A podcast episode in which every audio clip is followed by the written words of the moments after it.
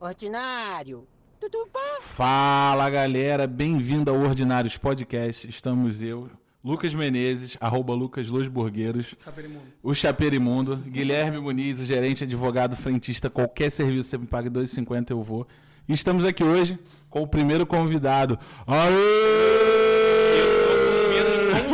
Definir. O melhor convidado que a gente poderia escolher. O melhor fotógrafo da Baixada Fluminense e isso eu não tenho dúvida. Você tem alguma dúvida, Eu Lucas? também não. Foi ele que deu identidade ao meu negócio, a hamburgueria. Michel, o fotógrafo. Michel, dá o teu arroba aí pro pessoal te seguir. Muito obrigado. O meu arroba é Michel. Ai, fudeu, cara. Não lembro do próprio Não arroba. lembro, não lembro. Pera aí, cara. E botou pra... Não esqueceu de decorar. É Michel Alves L, tudo junto. Vocês me acham no Instagram Michel dessa Alves forma. L. Mas eu acho que tem o. Não tem o teu profissional? Ah, o gm.fotografia. Então, galera, segue lá, porque a maior tristeza que eu vou ter no meu Eu já casamento. falei errado de novo, pera aí. Puta que É pariu. gmfotografia.insta, porque já tinha gmfotografia. Ah. A maior tristeza que eu vou ter no meu casamento é que o Michel não vai fotografar, porque ele vai ser convidado, obviamente, para a festa e ele não vai ter. É, ele vai arrumar, ele vai ter um blazer pro casamento e uma roupa de, de fotógrafo. Cara, mas você, você pode me dar uma câmera e me servir salgadinho. É, de qualquer forma, exatamente, tá ligado? é, exatamente. Eu não ligo não, cara. Por sinal é o que eu mais faço. Hã?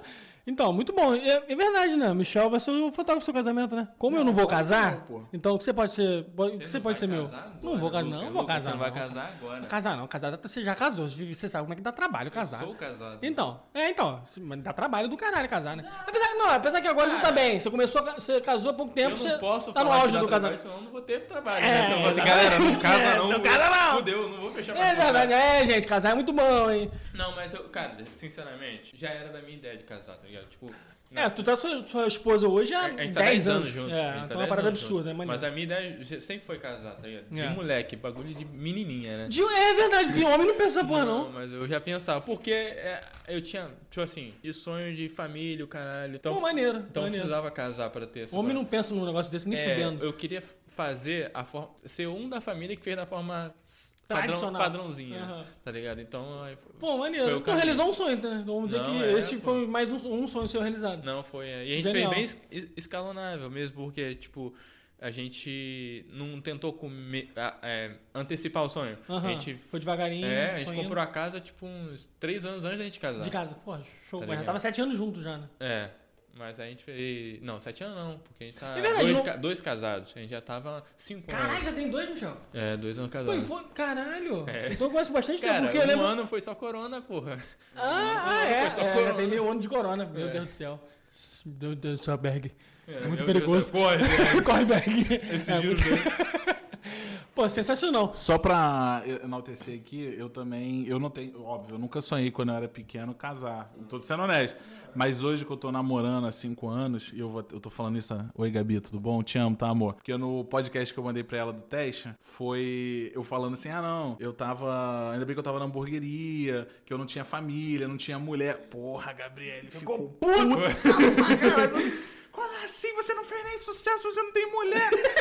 É. Só tem cinco pessoas ouvindo, que é todo mundo que ouve aqui o podcast.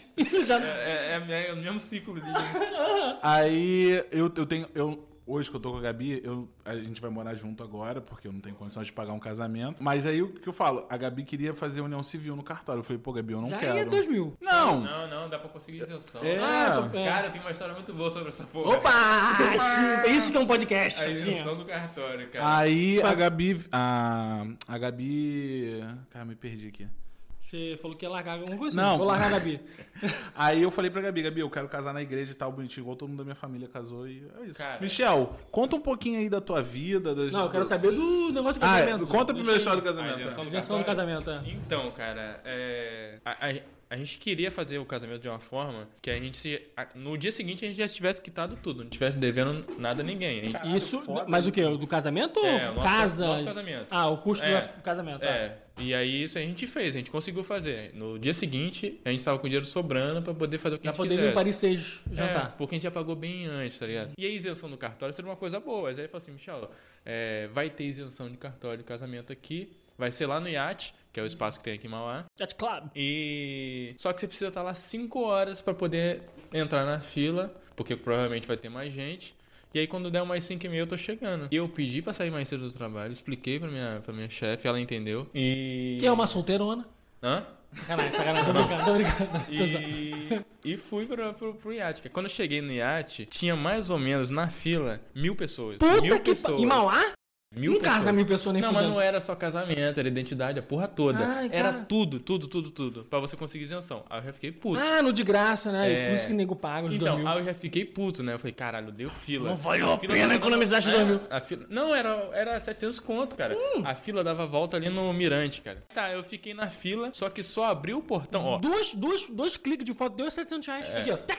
700 reais. É, E eu cheguei lá 4 e meia. O portão abriu às 7. A Da gente- noite? É, a gente foi atendido 9 e meia. Ah, Quando a mulher me atendeu, pô, de 4 e meia, 9 e meia, ah é. 5 ah, horas. É, 5 horas. Quando a mulher me atendeu, ela me deu um papel e falou: agora é só marcar no cartório. Aí eu falei: o quê? Como assim? Aí ela, não, isso aí é pra você conseguir isenção no cartório. Eu fiquei foca em 5 horas lá pra conseguir a isenção pra depois marcar no cartório. Eu pensei que eu ia sair casado daquela porra, tá ah, ligado? É isso Eu aí. falei, Normalmente quando o pessoal vê fila. Cara, eu fui de blusa branca. Meu eu pensei que- Jesus do céu. E eu pensei que eu ia sair casado 5 horas. Mano, já fiquei puto demais ali. Eu falei, caralho, pagava esses 700 Claro que tá eu ligado? pagaria, óbvio. E depois eu descobri que no fórum eu conseguiria isso sem pegar Sem fila. pegar fila. Me Sem foi pegar. tapeado legal, então. Então, Mas a gente conseguiu, várias paradas a gente conseguiu economizar, tá ligado? Mas o que, que vocês querem saber? Tu falou, ah, fala da tua eu vida. queria que você contasse a tua vida. O pequeno Michel, eu sei que você sempre foi grafiteiro, desenhou pra caralho, até desenha Grafiteiro não, pichador. Pichava Pichador muro, pichador pichava. Não, velho, caralho, nunca, mano. Até por sinal, eu, te- eu parei de grafitar porque picharam a loja aqui. Qual loja? Aqui, da, do, quando era colégio, picharam a, a parede aqui na frente e foi por isso que eu parei de grafitar. Porque acontecia, eu era... Tentei começar um movimento de grafite aqui. Você era o referência aqui, mal, em grafite. É, então, eu trabalhava e, e tentava fazer uma parada por conta. Caralho, o Michel faz tudo na vida dele. Eu, fiquei, eu sou um merda. Não, mas olha não, só. mas é justamente por isso que eu faço tudo. Por ser um merda, eu tenho que tentar várias Ah, paradas. não, eu, tá eu, eu não conseguiria Não, tentar mas pichar olha alguma só, coisa. o Michel, ele, ele sempre. Eu estudei com o Michel na quarta série. Mas deixa- o Michel é cheio de talento. Tu lembra que a gente estudou junto no- aqui, quando era aqui? Não, é, tem esse fator. O Michel, na, eu lembro que no recreio da escola, o Michel, tipo assim, ele já tinha um grupinho dele, eles já ficavam na hora do recreio desenhando, e uns desenhos puta foda. E eu vendia, vendia no colégio. Vendia, vendia, Vendia. Vendia. Na folha pautada mesmo. 50 centavos. É, não, mas sempre tinha, pra eu tô ligado, né? Porque na minha, na minha época também tinha sempre um, um cara que desenhava alguma coisa e vendia. É, desenha o Goku aí pra mim. Ele aí desenhava o Goku. É, então, É, exatamente. É, isso aí, pode crer, é verdade. Só que aí eu parei de grafitar justamente por causa disso, porque uma galera veio pra cá e começou a Pichar pichar. a porra toda. então, pra quem que caía? Michel, Quem é que pintava? pichador. Eu pintava na cara, disso, no Ah, sol. mas tu levou a culpa dessa pichação? Levei, pô, de várias. Há- há Mas tem cara de marginal. Hoje, um- o moleque, ele chegou a grafitar comigo, um, um dos moleques, ele chegou agora há pouco tempo e pediu desculpa, tá ligado? Ele falou assim, pô, desculpa pelo que eu fiz no passado, ramelei contigo, porque era, era minha forma de renda. Ah, ele grafitava contigo e Não, pichava. ele chegou a grafitar, um deles chegou a grafitar. Mas hoje o moleque é meu amigo, hoje ele trabalha com arte, é- é foda aí na, na arte, eu vou dar o nome aqui pra, pra não te explanar, tá? É, mas ele pediu desculpa há pouco tempo atrás e, cara, é molecada, né? Molecada faz isso aí. Só que, tipo Não, mas assim, os moleques alopraram em um mês, eles picharam uma lá inteiro, tá ligado? e é só Caralho, pichação, isso, cara. É, pichação escrota. Ah, mas também. Ah, eu tô lembrado que você apontou pro lugar errado. A pichação foi aqui, pô. Não, teve aqui na, na frente, na frente, na sacada, teve na sacada daqui. De qual colégio? Da tua casa, embaixo da sua casa. Eu não lembro dessa porra. não. Teve, pô, grandão, pô. Caralho, aí meu pai foi full em cima de tu. Não, não ele, mas todo mundo achava que era eu, tá ligado? Ah, tá. Até, até que comentava, porra, ficou foda aquele ali. Eu falei, mano, eu não picho. Eu, eu, eu, na verdade, eu faço trabalho, tá ligado? Eu, eu, eu pinto. Eu lembro, pô. Eu lembro que a escola uma vez te contratou pra Aham, pintar o símbolo do, do, do Colégio Futuro, que Sim, era aquele robozinho, o cara ali, fez a parede toda. Porra, eu, acho, eu achei foda. Mas vem cá, é, isso foi um talento natural ou foi uma Não. coisa que você falou assim, mano, eu gosto de fazer isso porque eu fui transformar meu hobby em profissão e me fudi. Que, Como- porra, que hobby é teu, professor? Eu sou gordo. Eu quis comer. Ah, E falei, qual é a decisão sensata? Eu vou abrir uma hamburgueria. vou comer tudo de graça.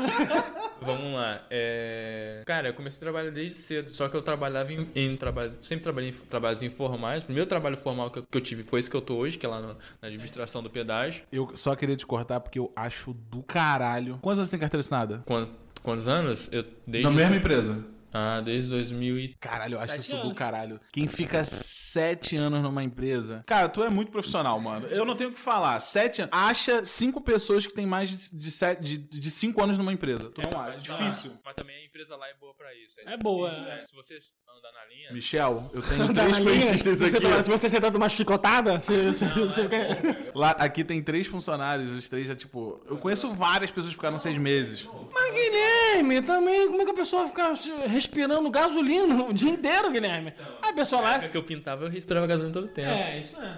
Teu pai é pintor. Meu pai pintou de carro. Carro. Isso vem do teu pai? Não, vamos lá. Vou, vou voltar ao, ao ponto que eu tava. Eu sempre trabalhei em trabalho informal. E sempre trabalho informal que recebia pouco. Eu trabalhei em restaurante que eu tinha que lavar o restaurante, tinha que servir e lavar o restaurante de novo. Era 5 reais por dia que eu ganhava. Caralho, não. Ganhava, não, era, era escravizado. É, minha mãe era cozinheira e ganhava 10 reais por dia. Que isso, Michel? Mas sim, sério. sim, que isso, 95, né? Não é possível. Não, eu, eu tinha acho que 17 anos, cara. Cara, Michel, mas, tem mas, mas anos calma aí, hoje? onde eu acho um funcionário 29. desse? Onde... Cara, eu vou me ausentar cinco minutos do podcast que eu vou calcular a correção monetária desse valor. Não, não, não, relaxa. Não, mas eu quero saber onde eu acho uns funcionários desse aí que Então, aceitam não, trabalhar por isso que eu tô querendo o que contratar. acontece? Sempre trabalhei em trabalho informal. Até já trabalhei, cara. é, na época era- eu era meio zoado com essa porra, mas eu, tipo, precisava trabalhar. Porque meu pai saiu de casa, eu tinha 14, 15 anos. É, e, ficava, já- e ficava só eu e minha mãe. Então eu, tinha- eu sempre achei que eu tinha que trabalhar, tá ligado? Depois a gente até entra aí num assunto de, E tu é filho único, né? é, de juntar dinheiro.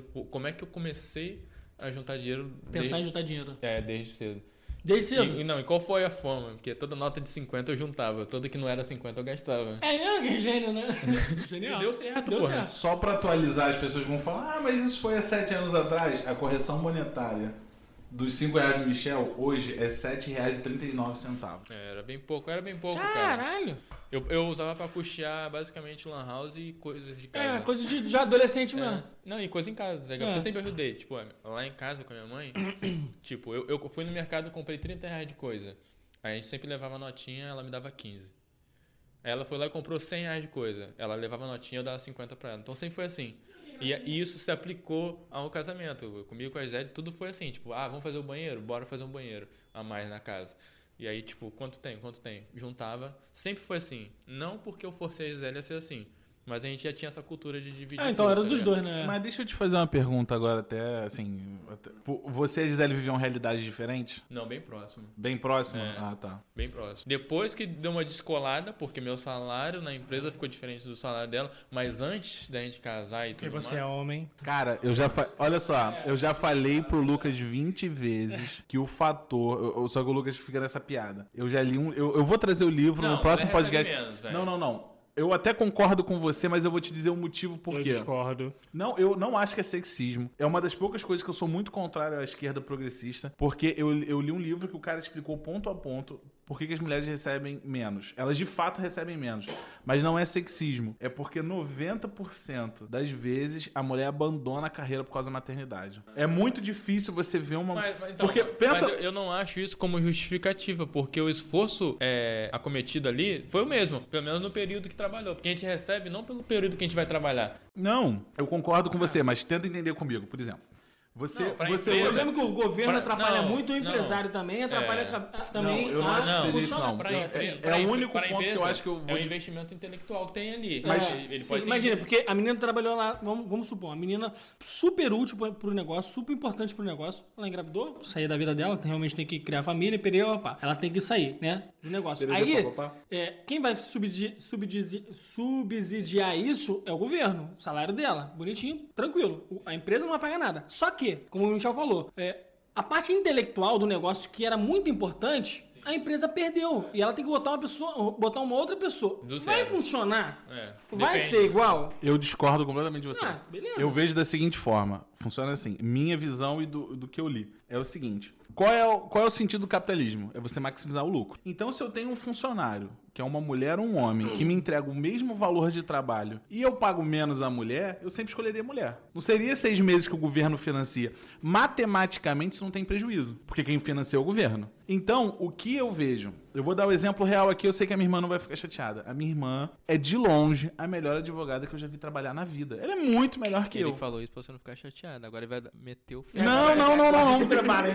Se prepara. O meu afilhado tem um ano, vai fazer dois meses, vai fazer dois anos agora, de exemplo. A minha irmã praticamente parou de trabalhar. Porque ela falou assim, cara, eu tenho duas opções. Ou eu pago uma babá e ela fica com meu filho que eu vou trabalhar. E eu vou. Mas assim, poxa, uma criança de dois anos. Você vai ter filho daqui a pouco, você vai saber E disso. você vai ver o porquê que eu sou mulherzinha. Eu quero parar de trabalhar quando eu tiver filho. É isso aí. É sério. É. Show. É Show. sério, eu quero trabalhar de casa. Mas, cara, eu acho isso do caralho. Só que, tipo assim, porra, Michel, é, cara, porra, Mas tem eu acho 90% não vai poder, sabe? Não, eu sei, pô. Eu também Mas, talvez mas não ele tá possa. pensando no futuro dele e tá trabalhando pra isso. Exatamente. Ele pode É, Lá vai o Lucas defender Não, as ações da Eu bolsa. tô, Não, é. não, eu tô vendo. Tô defendendo a disso- construção, a ideia de que ele tem de patrimônio pra fazer. Não, e além disso, eu, eu tenho visto hoje, tipo assim, onde eu trabalho, a concessão vai acabar. Tá ligado? Ai, graças. Não, porque seu Não, filho você vai vai perder o seu emprego. Pra você, vai- é. pra você vai continuar, vai, Vai- vir outra empresa. Vai- Mas pra mim vai acabar. Não, eu tive conversando ontem com Não, vai- vai Junimar empresa? Mineirinho. Calma aí, deixa agora. Para, Agora é importante. Vai, para, vai vir outra, vai, vir, vai vir outra empresa no lugar da CRT? Concessão é assim, né, cara? Não, mas eu acho que acabou mesmo, não? Não, não posso falar muito Lucas, sobre isso. deixa eu explicar. Não posso falar muito sobre isso. Olha só, essa parte. eu tive conversando ontem com o Junimar Mineirinho e ele me elucidou todos os pontos que eu precisava entender. Posso estar enganado, vocês vão me corrigir.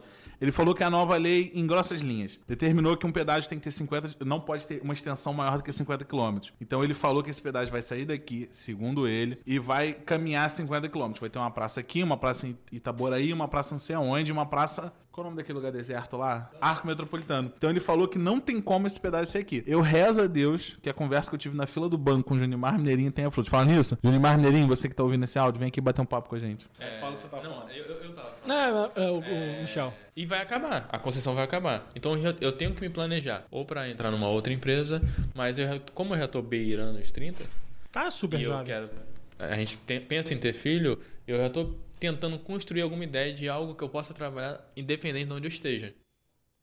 Não, o que você já faz hoje, de você casa. já faz hoje, o que você já faz hoje, que é fotografia, Hoje eu já tu faço. Consegue, tu consegue Só que eu sempre tô assim com duas mais co- próximo do Só que eu sempre tô com duas coisas. Eu sempre trabalho em duas coisas. Quando eu trabalhava com grafite, foi quando eu comecei no pedágio. Quando eu comecei na fotografia, eu larguei o grafite. Eu sempre encaixei duas coisas. Porque eu sempre não me senti seguro de em ter, ter um uma coisa negócio. só. É genial. Exatamente.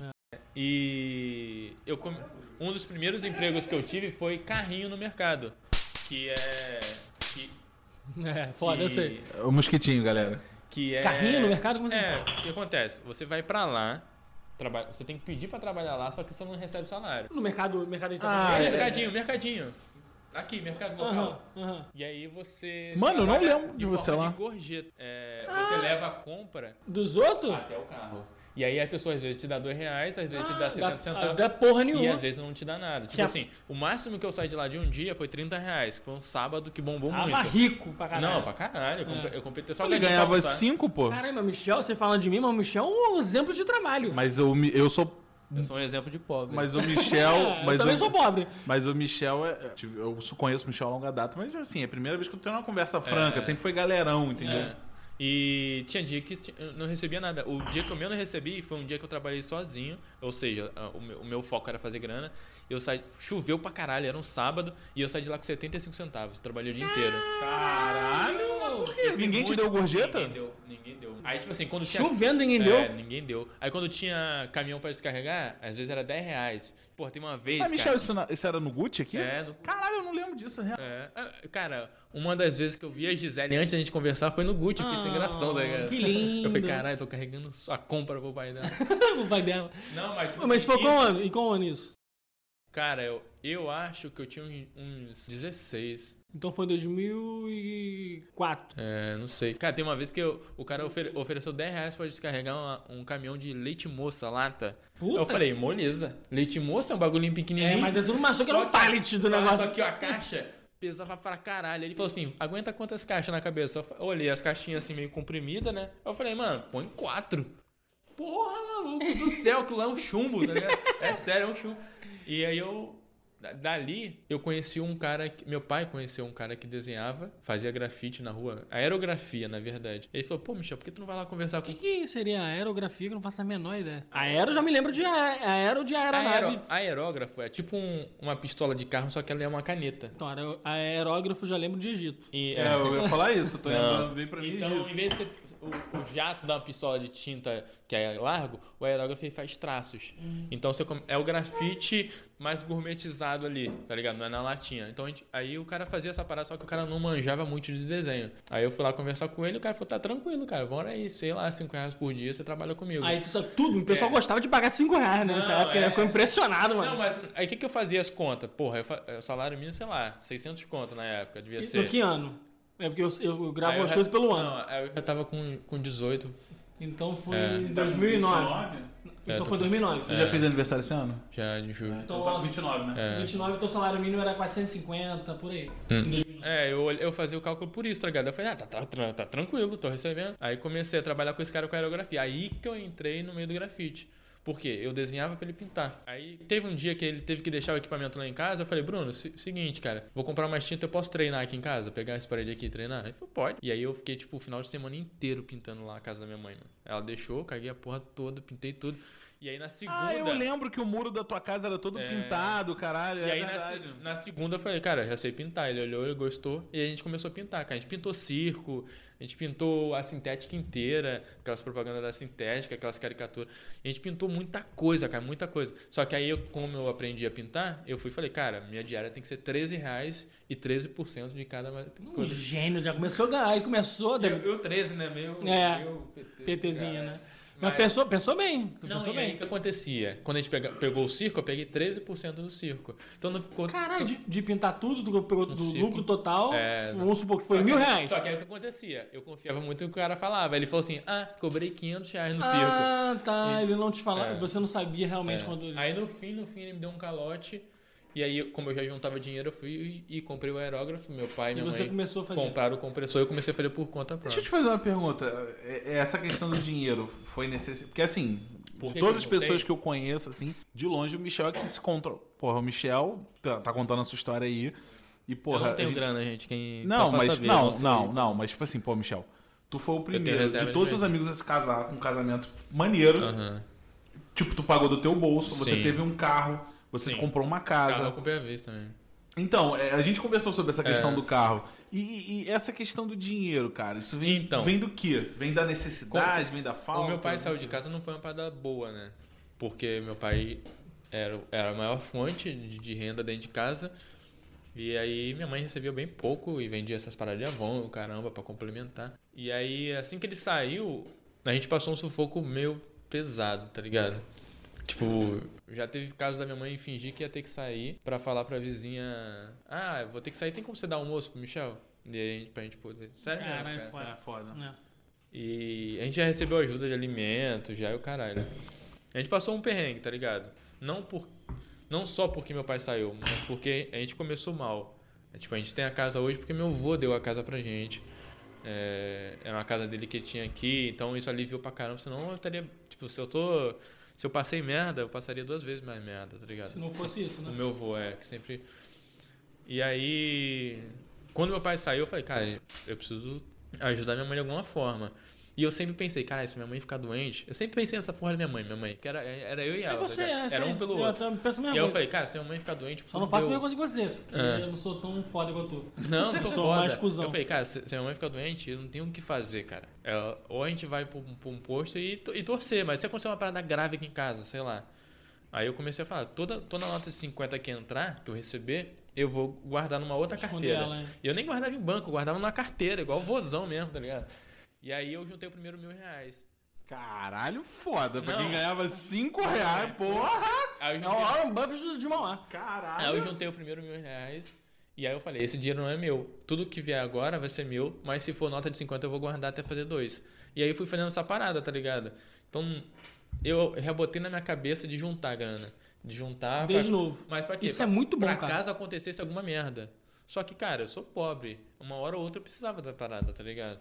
Mas aí eu já eu consegui construir. E aí, assim foi o carro, cara. O, o do carro, é, Mas tu nunca precisou usar esse dinheiro pra. Esse dinheiro que tu guardava. pra emergência, É. graças a Deus, não. Ufa, ainda bem. Porque Pô, é, mas, é- mas- mas eu vou te falar, é Michel. até isso que eu falo, cara. Foda pra caralho. Não. Tinha quantos anos quando juntou os primeiros mil reais? 16 anos. Porra, do Então, caralho. mas isso. o mais foda nem isso. O mais Foi foda é porque ele fez sozinho. Ele, fez, ele não teve alguém que falou, pô, Michel, faça isso, Não, isso, é. isso. Ele foi ele, da cabeça dele mesmo, de tudo que ele viu, vivenciou, e falou, realmente eu preciso ter essa grana Cara, caso que- alguma coisa aconteça.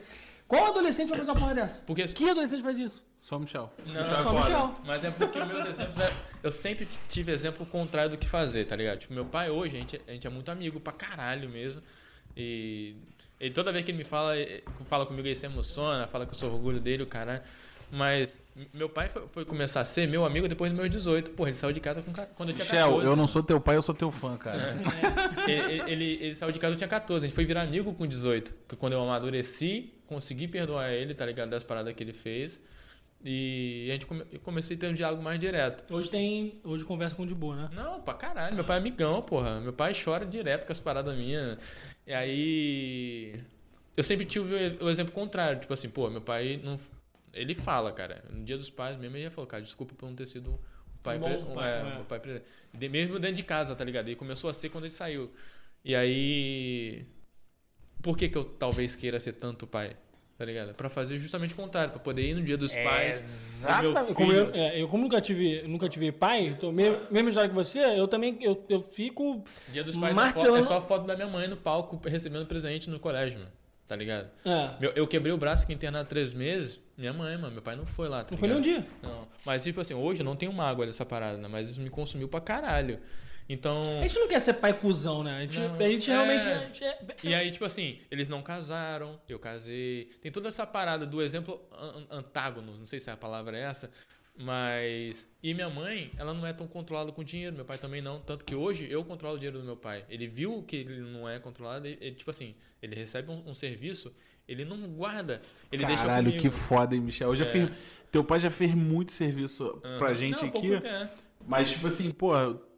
Mano, eu. ah, Foda pra Aí, caralho. tipo né? assim, se ele receber um, um- um trabalho, ele vai lá em casa e fala assim, Michel, tem isso aqui, se eu precisar. E ele, eu- ele só pega comigo quando ele precisa pra alguma coisa séria. Ainda você virou o banco do teu pai, né? É, eu fiquei controlando o dinheiro dele. Então, tipo assim, eu não tenho um exemplo de gente que controla dinheiro nem que queira receber mais. Tipo assim, minha mãe tá recebendo um salário, se der pra ela viver com isso, tudo bem. Meu pai, ele fez um carro, porra, um carro dá pra ele viver um mês, tá bem. Não pensa em pegar dois, três, não quer oito. aumentar. É, mas é o pessoal antigo é assim Então. mesmo. É. Então eu já tinha esse exemplo contrário. Então eu falei, mano, eu preciso ter dois empregos, eu preciso fazer uma renda que eu não gaste pra poder juntar, porque eu não aguentava mais juntar toda a nota de 50, tá ligado? E eu preciso ter uma outra forma que eu consiga gastar E isso até aqui. porque esse dinheiro que tu juntou, você tem que fazer de algum jeito que essa grana trabalhe pra você, que ela faça render algum jeito de grana. Ah, mas isso é pensamento muito pra frente, Não, né, hoje eu cara? fui ter esse pensamento. É. E, tipo, o Michel, eu e você, a gente foi a última geração analógica. Eu lembro de ter caderninho dos colegas com número. Da gente ligar no fixo e falar assim, tio, eu posso falar com fulano? Pô, a gente- hoje não tem. Hoje tem esse mar de conhecimento aí. É, Tá fácil, não. tá fácil, realmente. A garotada E- hoje tá muito fácil pra garotada mesmo. E aí assim que eu comecei a juntar, tá ligado? Pro carro foi exatamente a mesma parada. É, eu Cara, meu pai. tinha dinheiro, Meu, meu pai tinha um chevette quando era pequeno. Minha meta era o quê? Era um chevette. É, Tá pelo menos um chevette, né? Aí depois, tipo assim, o Chevette da época que era um Uno. Aí eu falei, mano, eu vou juntar pra comprar um Uno. Meu carro é- é de segunda mão. Mas, tipo, era, pegou ele com 18 mil km Ah, rodado. porra nenhuma, então. Michel, eu vou te falar um bagulho, mano. É, tu- assim, eu já. Eu tô falando sério, você sempre foi muito inspirador. E, cara, essas, quando a gente eu ouve. falho, eu falho. Tá só Ah, vai se fuder. Quando a gente ouve assim, você falar essas paradas, pô, mano, é incrível, porque eu não tinha essas ideias com 16 anos. Eu tava falando pro Lucas, eu fiz 22 anos, eu me formei com 21, 22. Mas você tava tomando Nescau, comendo Nescau Ball 10 horas da manhã também, né, Guilherme? Aí, Que preocupação aí a gente você tinha? vai- a gente vai entrar numa linha cruzada de, de, de cultura até. Porque eu fui educado a conseguir um emprego. Eu nunca fui educado a me formar. Eu fui me formar agora há pouco tempo, sei lá, tem dois anos que eu me formei. Um ano, sei lá. Um ano que eu peguei o diploma. É, eu, eu fui educado a conseguir um Só emprego. trabalhar, você tem que É, sobreviver. É, eu fui, tipo assim, pô, tem que conseguir um emprego pra poder. E meu avô falava muito emprego de carteira assinada. Ah, Michel, você precisa de carteira assinada, não sei o quê. é. E o cara. Então, por isso que eu até entrei no pedágio, muito do que meu avô falou. Mas eu nunca fui educado a, pô, você tem que se formar, tem que sempre aprender mais. Depois de velho que isso aconteceu. Tipo assim, a nossa linha se cruza aí. Ô, ô, Michel, você, tipo assim, você entende que você teve uma, uma cultura de economia por necessidade. Mas você, assim, quem vê de fora, não, não é isso não, cara. Também. Não- e sabe qual é o pior? Ele não é pão duro, que lá no aniversário do Matheus, falando nisso, abraço, hein, Matheus, que estamos te esperando aqui 7 horas. É. O, você lá foi o Caralho. que mais gastou no. Foi absurdo. Tipo, tu gastou uns eu dinheiro paguei, lá. eu paguei pelo vômito do Rian, cara. tá? Os caras olharam pra mim assim, o último que vai pagar. Ah, Esse, vou meter aquele é aniversário do Matheus foi lá na. No Cogomambo, né? Tipo, ele não é miserável. Tipo assim, eu, eu, eu conheço gente miserável que não tem nada. E eu conheço você que tem as paradas e não é miserável, tá? Eu, assim, eu tô falando de coração. Não, ele gasta quando tem que gastar. Ele sabe é o momento certo de gastar a grana. Não, É, e outra coisa. Mas como co- antigamente, como, como era pouco que eu tinha, então, tipo assim, porra, cara, eu não bebia. Eu não bebia álcool, até, sei lá. Tem álcool de graça aqui, ele não quer? Eu trabalhava, eu trabalhava num clube que eu poderia beber, no Sanches, e eu não bebia, mano. Mas, ô Michel, onde é que você acha que fez o. Vai virar chave? A, a- tu- a tua virada de chave? Tipo assim, você, você parou de pensar assim, mano, eu só tenho que economizar. Eu vou adquirir conhecimento, eu vou adquirir uma profissão. Porque esse fotógrafo, eu, eu fiquei horrorizado. Ó, falando isso, valo- valorizem seus fotógrafos. Porque ela tava me contando que a câmera tem tipo uma quilometragem de É, clique. Tem um, tem um total de cliques. A, a vida, Porra, eu fiquei impressionado essa porra. A câmera é de porra. 4 mil reais, hein? a vida útil dela, né? Ela tem um. é, Ou, ou você troca o obturador ou você compra uma nova câmera. Só que quando isso acontecer, a câmera já tá obsoleta. Então você vai ter que comprar. Sempre tem que estar trocando câmera, tá ligado? Porra, eu nunca, nunca ia imaginar É isso. igual na o iPhone, Guilherme. Só que é aquilo, cara. Eles fazem a mesma coisa com a câmera, faz com o iPhone. Só que Dois, é três vezes você tem que trocar aquela É, merda. pra um cara que vai fazer ensaio, que vai fazer comida e tudo mais, ele gasta pouco clique. Agora, num casamento, eu faço 5, 6 mil cliques. exato. Não, Tá mas ligado? aí, aí que eu quero entender é o seguinte: você era o- você começou a poupar por necessidade, mas em que momento você olhou pra dentro e falou assim, mano, eu preciso fazer uma faculdade, eu preciso me empenhar, porque assim, você podia ter arrumado um trabalho de CLT e ter cagado o trabalho. Você se destacou por dedicação, isso é inegável. Em que momento você viu, você em que momento você percebeu assim, cara, eu tenho que ser o diferencial, não só em economizar pra não passar necessidade, mas em Tem algo a mais. isso. Qual é? Zero, né, cara? Quem. Quem. Caralho. Quem me, me meio que incentivou bastante a fazer faculdade foi a mãe da Gisele, cara. Eu não ia, tipo, eu fiz faculdade porque fui, fui bolsista. Até porque eu não tinha condição de pagar a faculdade com salário. Era um salário Eu não lembro, fez faculdade de quê? Administração. administração. O meu salário é- era exatamente o preço da faculdade.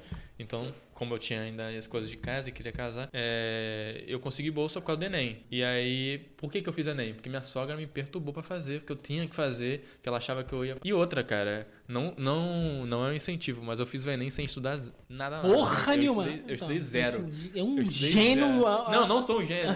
Mas eu estudei zero, porque na verdade eu fiz só porque ela tava me incentivando mesmo e eu não queria decepcionar minha sogra. E aí eu consegui bolsa, eu, eu tinha conseguido pu- publicidade e propaganda em Niterói, que era o que eu queria mesmo fazer, e E a administração. tua cara hoje, né? é, Isso aí. e administração aqui em Magé.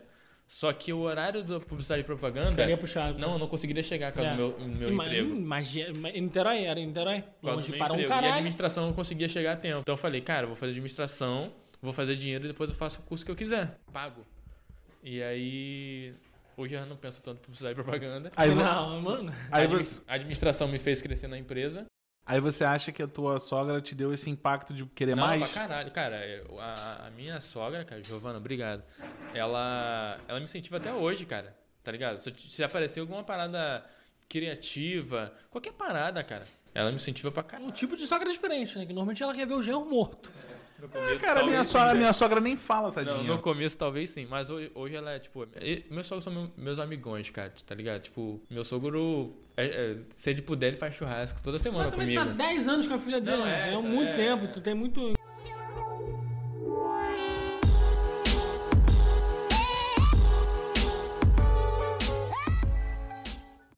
Galera, olha só, maior problemão de áudio aqui. Ficamos 40 minutos travados. Tentando resolver o problema e agora foi resolvido.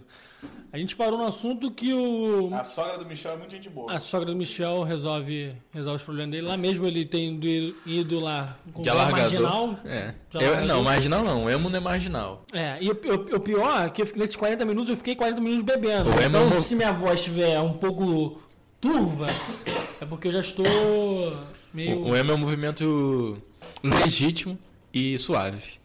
É, eu, eu posso. Eu poderia discordar de você aqui, mas. Não, mas, mas vamos voltar. É, incentivo de crescimento, minha sogra, mano. É. Mas, em questão de educação, não tenho o que reclamar da minha mãe, tá ligado? Tipo, é, colégio, caralho. É... ela podia fazer, ela Não, minha mãe, você. porra, Não, cara. mãe- é, a minha mãe também. Minha mãe- podia- eu que era um merda mesmo, e minha mãe. E educação até etiqueta e tudo mais, tá ligado? Tipo, embora ela não tenha sido criada Mas tu, nisso. tu via tua mãe sempre Porque, tipo, eu, eu passei minha vida inteira, meus, com meus 30 anos de idade, eu passei minha vida inteira vendo minha mãe duas vezes por semana. Não, eu vivi com a minha mãe, cara. Minha mãe, tipo, É, era minha, não- não minha melhor amiga para tudo, tá ligado? Não- Então. Não, não tem esse contato tão- Então. Agora, engraçado, eu não. Assim, Que eu convivo pouco, eu convivo pouco com o Michel, mas eu achava que não, eu achava que, tipo, era meio independentezaço. Não, Não, ele é independente independente, sempre Não, fui. eu tô falando assim, não é no sentido econômico, mas eu tô falando Não, assim. ah, sim. É tipo assim, ah, minha mãe quer vir, vem, não quer, não vem. Não, não. É porque a gente vivia junto. Então, agora que, que, que eu tô casado e tudo mais, Tua mãe é religiosa? a gente se vê pouco, pouco. Um pouquinho, pouco, né? Então, eu acho que o que atrapalhou minha, meu relacionamento com minha mãe foi a religião dela, dela achar. Mas, que- tipo assim, eu e minha mãe a gente discutia bastante, mas por causa de eu sempre questionar. Eu sou o cara do será, cara. Se tu for ver. Então, mas ela eu- aceitava o seu questionamento. Ela não tinha. Não, é. Ela não ficava. Ela não achava que ela. Não, não. Até porque, cara, meu pai e minha mãe, eu sempre bati muito de frente com as ideias. Eu falei assim, "Mano, isso aí tá errado. Se eu tiver que falar, cara, isso é até um, um, um dos temas que eu quero falar em vídeo, cara. Da, do como que a gente santifica a família como se a família não errasse. E, tipo assim, isso vai de tio, que na maioria das vezes existe um ramelão dentro da família. É, não, né? E, mas a gente santifica a mãe, tá ligado? Tipo assim, a mãe, se você for falar com ela de alguma outra forma, ou querer impor alguma coisa, ela fala assim, não, mas eu sou sua mãe. É, mas, cara, isso não é base pra nada. Porque a mãe, você tem que respeitar. Mas, Michel, daqui a 10 anos. Não, eu, Eu vou, vou gravar eu vou um usar isso. Eu vou usar eu isso. quero ver você falando Não, que não vai usar. Não, não. tem como não usar. Não, mas não Porque, por desmerecendo. exemplo, a gente tá aqui Não. Mas quando seu filho é adulto, Não, o mas Michel já era adulto. mas deixa eu chegar no ponto. Porque a, a, a família ela exige respeito do, do filho e tudo mais. Mas tem que existir esse respeito contrário, tá ligado? Hoje, a minha mãe entende essa parada. Às vezes eu dou esporro nela como se eu fosse pai. Meu pai é a mesma coisa. Mas eu acho que isso é maturidade. Não, é maturidade. Só que a questão é. Sempre é capaz. Não, mas eu sou a mãe, eu sou sua mãe e a, e a resposta final. Não. Vamos ver se tá certo, cara. Você pode errar. Porque mãe e pai erra pra caralho, cara. A gente tem essa parada, tipo, porque quando a gente é novo, a gente vê o pai e a mãe, a gente fala assim, perfeito. Tá ligado? Porra, A gente não tem visão de mundo. Não, Ele até fala- exatamente. até fala, come formiga, formiga vai bem pros olhos. Só Eu que- de comer formiga e tô Só que, cego pra caralho. só que, tipo assim, eu acho que você não deve gritar com a sua mãe por respeito, mas eu também acho que a sua mãe não deve gritar com você pelo mesmo motivo. Mesmo respeito. É, também. mesmo Sim. respeito. Então eu acho que a, a santificação da família quebra essa parada. Tipo, existe uma hierarquia que permite algumas coisas que não deveriam acontecer, porque qualquer relacionamento, a base é respeito. Então tua mãe tem que te respeitar, tá ligado? Também. E tipo assim, eu tive uma mãe maravilhosa comigo, né? mas tem muita gente que tem mãe filha da puta, cara. É até escroto falar isso, não, mas mas, é mas, dúvida. mas é, mas a gente vê uma porra. Hoje, hoje gente, tem. não, hoje a gente vê muito no jornal isso, tá ligado? Então, não é, não é santificar, tá ligado? Você tem que respeitar, tá ligado? Independente da situação. Tipo, por exemplo, meu pai, eu sempre respeitei ele, independente de, de tudo que a gente já chegou a viver. Mas, e ele sempre me respeitou, cara. Meu pai nunca me relou, tá ligado? Mas, ô, Michel. Nunca te bateu? é, Não, meu pai nunca. O que que acontece também? Por isso que, assim, quando a sua gente. já, né? Quando a Minha gente mãe, brinca você tá que uma você porrada. é a exceção da regra, não é à toa. Porque, cara, ter essa consciência diante de tudo que você passou, eu que não passei, metade dos problemas que você passou, tive que fazer seis meses de terapia pra entender problemas muito menores. Mas, Guilherme, porque você é burguês, burguês faz terapia. Eu só não fiz Pobre, é mete a porrada, Eu só Guilherme. não fiz terapia porque eu eu fiz terapia, era terapia tem 10 anos, tá ligado? já tinha passado tudo. As costas já tá toda alanhada. Eu, eu gosto de ver o, porque o Guilherme, pra quem não sabe, o Guilherme foi, é de uma família bastarda, uma família Bastardo ou abastado? abastarda. É, mais tarde é foda. É, É abastada, galera. abastarda. É De uma família bastarda, então ele tem um. Não Guilherme teve- seja. O Guilherme tem uma estrutura É, ele maravilhosa. seja. E tipo, eu, eu vou falar isso aqui. E é por isso que ele é tão Fala, educado, Ele queria é falar, ele ele queria falar, mas eu vou interromper ele. Eu ia contar umas coisas Eu vejo, eu vejo uma coisa diferente. Eu acho que você é genial. Eu tenho 30 anos de idade, então eu vi um pouco de coisa. E o jeito que o Guilherme tem de tratamento com o pai e a mãe dele, eu acho fantástico. Aí você vai ver, ah, mas como? Não, é quando a mãe dele liga pra ele, eles estão conversando, e eu, duvi- eu, não, eu não vejo ninguém, eu, conheço- eu vejo ninguém, tipo, acaba de, de ligar o telefone, mãe, te amo, tá? Tipo, é toda vez, mãe, te amo, tá? Te amo muito. E desliga o E telefone. cara, e isso. Ele e com a mãe, com o pai dele, pai, te amo muito, tá? Eu acho isso fantástico, acho de genial. Não sei se foi o, por ser bastardo. Você não, tem- você não, tem- você não, você não disputaram um pedaço de pão, você não comparou com a área, eu não sei. Mas existe um ponto nisso, né, cara, genial. que é o quanto a gente acha o fantástico a coisa que do- todo mundo deveria fazer. Deveria, exatamente, porque Sabe? é isso aí. E, genial, e- e é base o- no respeito, tá ligado? Eu vou, eu vou contar uma história que é, é triste pelo que eu vivi, porque eu sofri preconceito. Por ser rico. Não, não, não é por isso não. Eu fui pro abandono. Você já foi no abandono? Não. Eu, vi- eu vi você na igreja católica de vez em quando. Nunca foi? Ah, não, no abandono. É. Tudo já foi no abandono. Abandono é tipo assim, eles pegam as crianças... E abandonam. Eles pegam o abandono. Eles pegam. O nome do bagulho é abandono, porque você abandona os luxos da vida. Eu, eu lembro mais ou menos que é isso. Aí você vai pra um retiro com, a, a- com adolescentes da igreja, da igreja católica, e você meio que abdica de tudo e vive, tipo, com chuveiro frio, nananã. Dependendo da idade Não é o 70, caso perdeu o do- bebê. Não, não é o caso do padre. Dependendo da idade 70, perdeu o bebê, que eu tô Não é o ligado. caso do padre do Fantástico, né? Não, não é. Aí o que acontece? Aí eu fui pro, pro abandono, aí o meu grupo era equipe branca, não esqueça essa porra. Aí eu sentei lá, aí Já todo começa mundo... o privilégio aí, né? Aí todo mundo. aí todo mundo tinha que contar uma história que traumatizou muito a infância. Aí uma menina. Imagina, imagina o trauma do Guilherme. É, aí uma menina sentou e falou assim: não, porque eu amo mais o meu o meu padrasto do que minha mãe, porque minha mãe tentou me abortar e meu, pai, meu padrasto não deixou. Mas E o, como é que ela e o Guilherme, isso? e o Guilherme tentando justificar Não, que, é que que, que a frustração dele é que o Big Mac veio sem ligado? Aí a outra menina virou e falou assim: não, porque meu pai batia na minha mãe e meu pai não fala comigo porque eu salvei minha mãe de diversas. E eu, aí o outro Não, assim. eu quero saber do aborto. Como é que ela descobriu que ela seria abortada? A mãe contou muito. Ah, Cara, é, conta. cara, provavelmente contou. é, conta, às vezes conta. Pra quê? O Michel vai falar alguma coisa importante. O meu pai já falou que. Tentou te abortar? Não, que é. e Minha mãe só que não quis tomar remédio, tá ligado? Minha mãe fingiu que tomou, porra. É, tem. é- Mas ele te contou isso? É, meu pai me contou, É um cara. idiota. É, numa briga, né? É... Esse é o momento certo pra falar as É, paradas.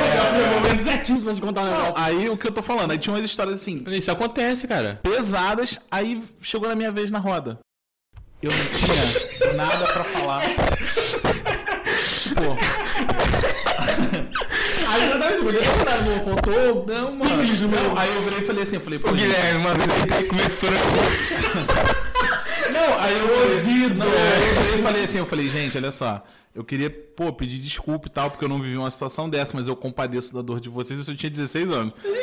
Aí uma menina, eu não esqueço essa porra, ela virou pra mim assim, você tá mentindo, você não quer contar, tá todo mundo se abrindo aqui, você não quer falar o que você tá sentindo, você, como é que você se sente não falando que os outros... Mano, eu queria um rebuliço. Aí, aí tu, aí, tu, aí tu teve que inventar. Aí sabe- não, não, não. Sabe quem me salvou? Perdeu o cachorro. Sabe quem me salvou? Sabe quem me salvou? A irmã do Dudu. Dudu, irmão do Matheus. A Roberta sentou e falou assim: não, gente, eu conheço a família do Guilherme. O Guilherme Guilherme realmente não tem nenhuma história desse tipo pra contar. Tua eu- Porque tua família é aí ficou todo estruturada. mundo assim, tipo, e eu fiquei. Teu pai não todo se separaram. Puto comigo. É. Todo mundo ficou puto porque eu não tinha história pra contar. Não, mas, Mas exa- esse aí, mas a gente. Entra- as entra pessoas no- têm inveja de tudo que, é, que você tem. Não, mas é, as pessoas têm um problema de ver a pessoa bem. É, o, um rico é um problema. É. O rico é um problema. O, o bem-sucedido é um problema. O cara que deu certo. Ao invés dele, Tem- ao invés dele almejar, almejar o sucesso de alguém, ele fica puto porque o cara tem sucesso. e a gente sempre acha que tem alguma coisa errada. Gente fala assim, não, cara, esse maluco tá. Esse cara tá bem da vida. algum Cara, eu vou, eu vou contar uma história aqui sobre o carro. Quando eu comprei o carro, claro, minha condição financeira. No, no- é, sempre foi fodida. Eu comprei o carro e fui trabalhar de carro um dia. Desci a rua e encontrei com um pseudo amigo da infância que ele tava indo pra entrada. Aí eu falei, porra, Vou cara. É, porque eu, não tem essa, tá ligado? Não, aqui em Mauá eu tô ligado que Eu parei- sabe, aqui em Mauá, da entrada de Mauá até chegar na cidade mesmo, é um. Sete é- quilômetros, porque sete quilômetros. É longe para um Mas caralho. agora, a pessoa que eu tô falando, ela sabe, se você ouvir, só pra você saber que isso me incomodou pra caralho, me incomoda até hoje. É, aí a galera, então a galera que, que tem carro, quando vê alguém na entrada, oferece uma carona até. as- até... Só que eu fiz o oposto, eu ofereci aqui da minha rua até a entrada, porque eu sabia que ele ia pra entrada. Eu parei o carro do lado dele e falei, cara, tá indo pra entrada? Pô, tô. Quer ir? Ele, antes dele entrar, antes de qualquer... Ô, caralho. É, ele tá. Antes dele entrar, antes de qualquer coisa, ele parou no vidro do, do carro e falou assim, cara, de quem que é esse carro? Ninguém fez isso não. Ah, Aham. Antes de entrar. Aí eu falei, é meu, cara. Aí ele entrou e assim que ele sentou, ele falou assim, cara, como é que tu comprou um carro? Aí eu falei, cara. Ah, mentira que ele fez. Eu nem eu né? Aí foi. E a gente andando, eu falei, cara, eu juntei durante anos e comprei um carro, cara. Aí ele, eu não tô acreditando que você comprou um carro. aí essa porra aí me incomodou pra caralho. E a gente começou Não, a conversar. na verdade eu ficaria É. Eu ficaria com Só que tinha, tipo assim, foda. tinha papo de um tempo que eu não tinha visto ele, tá É. ligado? E aí a gente falando sobre tempo, tá ligado? Eu falei, caralho, o tempo passa muito rápido. Ele falou assim, é mesmo, passa tão rápido, cara. Que tu comprou um Que carro. tu tá com um carro. Que desgraçado. Cara, e aquilo ali tava incomodando ele. tava incomodando. Aí ele fez pergunta, se eu parcelei, como que eu juntei esse Ele só- dinheiro? a preocupação dele era só o carro. De coisa Quando, pra eu- falar. aham, quando eu falei que paguei a vista, cara, foi tipo assim, Ixi, cara, puta, aí morreu. aí ele falou, aí ele falou assim, é o quê? A fotografia? Eu falei, não, a minha vida inteira, cara. Eu trabalho. Eu trabalho a vida inteira, juntei dinheiro e comprei um carro, Mano, enquanto mano. você tá sábado no iate cachaçando, É, eu, tô em casa dormindo. Um dos pontos que eu fez juntar dinheiro, eu não bebia, cara. Então se eu fosse pra uma balada tomar dois coca, dois coca latinha, pra mim já foi, mano. Então eu, eu tinha vários pontos que É me você, faziam não, você economizar. podia falar, tipo, você também poderia ter comprado um carro à vista, se você não tivesse encaixaçado. Cara, Não, uma porrada de gente, cara. a bebida Quem- custa muito caro. É, e, Ah, quem, e, cara, e quem, e quem compra um carro de 40 mil financiado, ele poderia ter comprado um, É, um de 30 dois vista. carros. Ele poderia ter comprado de 30 vista. Só que é aquela parada, antecipar sonho, é, Antecipa- Antecipação. a ganância de querer algo melhor. E tem aquela competição, cara. Eu já vivi pra caralho isso, tá ligado? De ver uma galera que tá com uma parada e falar assim, mano, também tem que ter, tá ligado? Mas não tem isso, não, Não tem, que tem, ter, cara. não tem. Não tem que ter. Eu tenho que ter aquilo que eu quero Você não ter. compete com ninguém, você tem que competir com você mesmo. É, exatamente. Você tem que conseguir o que você realmente quer. Cara, essa porra me incomodou pra caralho. Quando É, o moleque debruçou ali. que Então, o Guilherme deve passar uma porrada dessas coisas, mas sem ele saber. Tipo assim, a gente cara. sente, só que a gente É. começa a ignorar, porque, mano, a gente tá em Mauá, a gente não tá na Barra da Tijuca, sabe qual é? E- e- entendeu? Então, tipo assim, a, a gente foi com, eu fui com o Lucas no Guanabara, a gente viu os moleques entrando num carro importado, comprando bebida. Tu É, viu? eu vi, o moleque. Tipo, os moleques. Tá. Os moleques tinham 18 anos. Os moleques, tipo, entraram no carro naquela zoeira. Só que, tipo assim, a gente aqui, Mauá, como, como é uma cidade pequena, não que. Porra, vocês estão falando também como se fosse milionário. Não, mas é qualquer realidade. coisa, qualquer coisa fora, muita fora da coisa. média já é, É. muita coisa. Então, tipo assim, você o rico vai que tá aqui, ele não vai pra barra, porque lá ele vai ser Exatamente, pobre. Exatamente. E a gente tem exemplo. É, exatamente. Então, tipo assim, você aqui, você, você, você estuda na mesma escola que o funcionário do teu pai. Entendeu? Então, tipo assim, o pouco que você tem Só que a o ponto é mais. que você trabalhar, você estudava na tua escola, né? Guilherme, ele é sempre à frente, cara. Ele comia, comia no, no- na própria restaurante dele, estava na própria escola dele, dormia na própria cama dele, porque tudo aquilo que ele quer, ele vai lá e faz. ele faz. Cara, é, aí o que acontece? É, Aí o que. O que isso eu reparei, eu fui reparar depois de velho. E hoje eu conversando com as pessoas que conviviam comigo quando eram da minha faixa de idade, assim, o fato de eu ir arrumado pra um churrasco de amigos afetava certas pessoas. Não, se- sem dúvidas, sem dúvidas. Aí o cara olhava assim, ah, que moleque E babaca. arrumado, gente, era só um chinelo É só ter, não, só ter botado tênis, a galera foi de chinelo. Não, era só aqui- de bermuda e camisa polo. Já ofendia as pessoas e ofendia real. É, e bermuda e camisa polo também, esse pessoal aqui mal. Ah, valeu, Lucas. Ô, Fe- ô, J- Jacques- Sommelier, Ô, Jacques Leclerc, desculpa. sommelier de, de... É, é, é realmente, realmente sucesso incomoda muita gente. E mesmo que não, não pareça ser tanto sucesso igual a gente vê na, na TV, mas qualquer coisa que destoa da nossa realidade aqui, que você esteja, esteja um pouquinho melhor, as pessoas se sentem O incomodadas. meu fato é esse, de eu ter saído na minha. Todo mundo sabia que eu era o mais pobre do rolê. Dos meus amigos eu era o mais fudido, tá ligado? Todo mundo sabia dessa porra. E se incomodaram por isso. Não, não, não. Meus amigos não, mas tipo assim. De fora. É estranho. amigos, Não, é, fora. mas é estranho a galera ver assim, pô, hum, que isso? Ué, Michel casou, pô, casar é uma grana, ué, ué, ué, tá ligado? Ou então as paradas estão dando certo. Mas é engraçado Cara, que, tipo, e as você fez paradas. isso tudo, mas ninguém, ninguém reparou que quando eles estavam. Não, quando eles eles estavam saindo, caralho, não te viam. Então, não te viam não, lá. não, quando viam, eu tava trabalhando, pô. Quando a galera ia pro baile, eu tava A trabalhando gente no tem um baile. episódio que não vai ao ar porque o áudio ficou uma merda, porque a gente usou um microfone barato. E o Peterson, ele fala exatamente isso. Ele fala que o maior segredo de quando você fez sucesso é quando o cara olha pra você e fala assim: "Caralho, é lá o Michel de carro, mano, do nada ficou rico". Quando o cara joga do nada na tua vida, é porque tu já deu certo. É. E o cara. E também, e também essa lacula do nada aí, às vezes são 10 anos que o cara não, é, não do tá nada, porque comigo. ele ficou 10 anos sem te ver. Ele, você não Eu- frequenta o mesmo lugar que ele. Cara, eu não me considero um cara de sucesso. Não me considero, tô longe. Por quê? Minha meta é outra. Michel, sabe o Mas, que acontece? mas eu, eu, Se você, mas se olhar no. no, no- se olhar no, no micro, você realmente é eu, cheguei, sucesso. eu cheguei em Muito pontos, que, longe eu cheguei que- em pontos que eu, que eu não acreditava que Michel, chegaria. Exato. nossa cidade tem uma renda per capita de, sei lá, 700 reais. Entendeu? Então, Não tem tipo nem assim, como eu comparar, Qualquer cara. pessoa que ganha três vezes isso já tá muito à frente. Tipo, eu sou muito fã do Flow. A gente, isso aqui é uma inspiração do Flow, isso aqui tá na cara. É, eu fico vendo o Igor falando do pessoal de Suruí. tu sabe, tu já viu que o Igor é de Suruí, né? Aham. É, o Igor teve a namorada de Suruí, o cara, ele fala com uma. que a gente não percebe. E eu, por tudo que a gente já falou aqui de vir uma família mais estruturada, eu ainda não senti tanto. Agora, cara, eu fico vendo o pessoal, cara, tem gente que tem amigo nosso que tem a condição fodida e o cara não conhece nada. Entendeu? Então. A, a- gente tem a, a Não é tem a- questão de dinheiro. a gente tem É questão cultural também. Então, mas aí entra naquela parada do interesse. Ou da curiosidade ou da vontade. Eu tenho um, uma teoria até que a Gisele odeia, que é a teoria do vidro.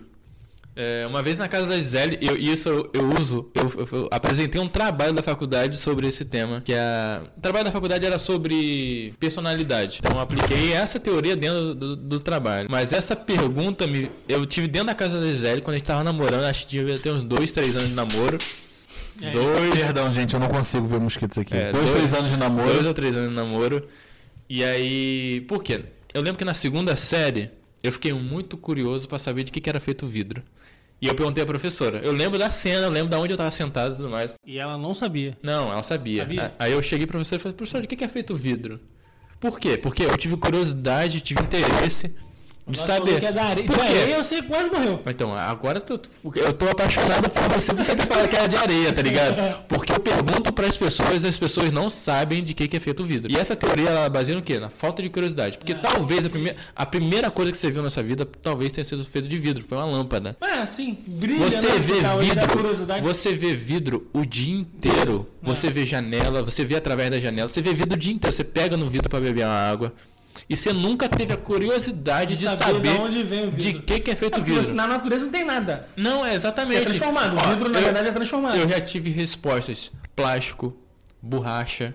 Caralho. E já tive resposta, não sei. A pior pra mim é não sei. Na faculdade, uma pessoa respondeu de que, que era feito o vidro. Ah, sabe? Uma pessoa.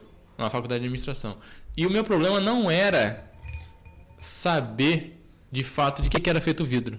Meu problema é a falta de interesse. Então, tipo assim, se você não vê vidro a vida inteira e não tem curiosidade de saber de que, é feito o vidro, quantas outras coisas você não teve interesse, interesse em saber? saber. Aí, Mas isso é aí, curiosidade. É aí- realmente a curiosidade. aí entra. Aí entra. Travou. Sério? Tá gravando assim, vai. Caralho, não travou. Mas vamos lá. Aí entra a parada da- do trabalho da faculdade, que era a personalidade, que era dentro da empresa. Será que a galera tem interesse em saber? Então, muita coisa que você tava falando, muita coisa a gente não sabe por não ter interesse. A gente tem muito amigo nosso que teve oportunidade de saber coisa pra caralho, ter feito faculdade assim que saiu do, do- ensino médio, tá ligado? Eu fui fazer, porra, faculdade velho pra caralho. E não fez porque não tinha interesse, cara, tá ligado? Tem muita gente que poderia estar muito bem de vida porque não tem interesse. Eu, eu mesmo, eu acho que eu poderia estar num lugar bem melhor, mas eu. Eu ramelei pra caralho no interesse das coisas, tá ligado? Eu poderia. Ah, N- mas não, é eu poderia. você- não é porque você teve um pouco mais de dificuldade? Hum, hum. Eu falo do meu eu agora. Eu falo do meu eu agora. Tem muita coisa, muita oportunidade que eu perdi por falta de interesse meu e hoje eu lamento pra caralho, tá ligado? Tipo assim, porra, eu poderia ter dado muito mais certo nessa coisa. A tatuagem mesmo, eu poderia ter começado muito mais cedo. Eu tive uma oportunidade, cara, do moleque chegar pra mim e falar. Moleque não, um cara, chegar pra mim e falar assim, cara. Vamos abrir um estúdio de tatuagem, eu vou abrir, você não vai gastar com nada, você vai ser o artista da parada. E eu, por insegurança, ou talvez não querer me especializar e correr atrás, eu falei, pô, cara, não me sinto seguro pra isso. Eu vou. é, Eu acho até chato da minha parte ficar tocando no assunto hamburgueria tantas vezes em todos os podcasts. Mas é uma parada que rodeia a gente. Mas é é porque é um bagulho que, me, que mudou a forma como eu vejo a vida. E eu, durante muito tempo, pensei assim, igual você. Falei, cara, eu podia ter aproveitado mais. Podia ter... Cara, eu acho que se eu tivesse o mundo, e eu já tinha muita facilidade pra tudo, eu não estaria pronto pra desenvolver aquilo. Como pessoa. Porque o que acontece? Eu era um cara muito. Não era egocêntrico a palavra, mas eu achava que eu tava sempre com razão, que as pessoas eram incompetentes naquilo que faziam. Então eu era um cara muito prepotente. Prepotente é a palavra. E quando eu comecei a trabalhar que faliu mesmo, que eu olhei pra trás e falei, mano, eu tô com um prejuízo fudido. Lucas tá com prejuízo fudido, tá todo mundo fudido. E eu não fui capaz de virar parada, eu não sou tão bom assim. Então eu comecei a enxergar o mundo de outra forma. Muitas vezes, cara, é até feio falar isso, mas muitas vezes eu vi alguém falando coisa pra mim e falei, esse cara não sabe o que tá falando. Eu não ouvi o que a pessoa tava falando. Eu sei. Porque eu me achava Não, porque eu também já fiz isso. tão foda, eu me achava tão foda que eu olhava e ficava assim, esse cara não tem nada pra me ensinar. E hoje, qualquer pessoa que venha conversar comigo, eu realmente ouço o que a pessoa Porque ela tem alguma coisa pra te ensinar. Sempre Eu- eu comece- alguém vai ter alguma coisa a te ensinar. Eu comecei, Sempre. eu comecei no curso de fotografia assim, cara. Eu, eu e Zé, a gente começou o curso de fotografia junto em Niterói. Quando o cara falou fotometria e ficou quatro semanas na fotometria, eu falei, mano, não vou aprender nada nesse curso. Eu não vou aprender nada. Eu sei tudo que esse cara. Porque antes eu tinha estudado por conta própria. Eu falei, mano, eu vou pegar aqui um diploma. Só que eu não entendia, por prepotência, que o que eu ia aprender seria com todas as outras pessoas, tá ligado? Porque na hora do lanche, eu sentava com um cara que fotografava a natureza há 10 anos. eu, eu sentava com outro cara que fotografava futebol há 20 anos. E a gente sentava ali, tocava uma ideia básica. Às vezes o cara fala sobre uma câmera. Às vezes eu ouvi uma conversa de outro grupo que tava sentado na outra mesa. Cara, eu saí do curso com outra cabeça, tá ligado? E eu sempre tive esse pensamento. Sempre eu tava numa parada, quando eu escutava o básico que eu já sabia, eu falava, mano, não vou aprender porra nenhuma aqui. E, cara, eu saía sempre com uma bagagem. E, e pessoas é a mesma coisa, cara. Agora, você fala assim, ah, talvez eu não tinha dado. É, independente da coisa, não teria dado certo porque eu era prepotente. Mas esse foi um processo pra você dar certo daqui a 10 anos, daqui a 5 anos, daqui a 2 anos. Tudo, cara, que a gente viveu, tipo assim, esse descaso que eu tive com, com, com a oportunidade da tatuagem, talvez tenha alimentado a minha vontade de fazer tatuagem hoje. Michel, eu sempre, eu, eu, eu sempre fui muito crítico com esses caras que vendem o sucesso. Inclusive, a gente quer regravar até o episódio do Dinheiro Fácil, porque entra nessa margem. E sempre que eu ouvia. O, o Lucas falava muito do Thiago Negro, do Primo Rico, eu falava assim: ah, esses caras são tudo um babaca, querem vender curso, não sei o quê. Eu fui ouvir o Thiago Negro pelo Flow. E, cara, o Thiago Negro falou uma coisa que mudou a minha forma de fazer negócio. Mudou. Cinco segundos ouvindo o cara falar, ele mudou a minha vida. Ele virou e falou assim: toda vez que eu faço negócio com ganância, eu me fodo. É, esse, é, esse é o- a base do problema. Aí eu virei e falei assim, cara, por que, que eu fali na hamburgueria? Porque eu fiz com ganância. Ganha 10 mil por mês. Não, mas é, cara. Tudo conspirava contra. Mas eu olhei com tanta ganância pra aquilo. Faltou paixão. Não, não é faltou paixão. É você olha e fala assim, não tem como dar errado porque eu sou incrível.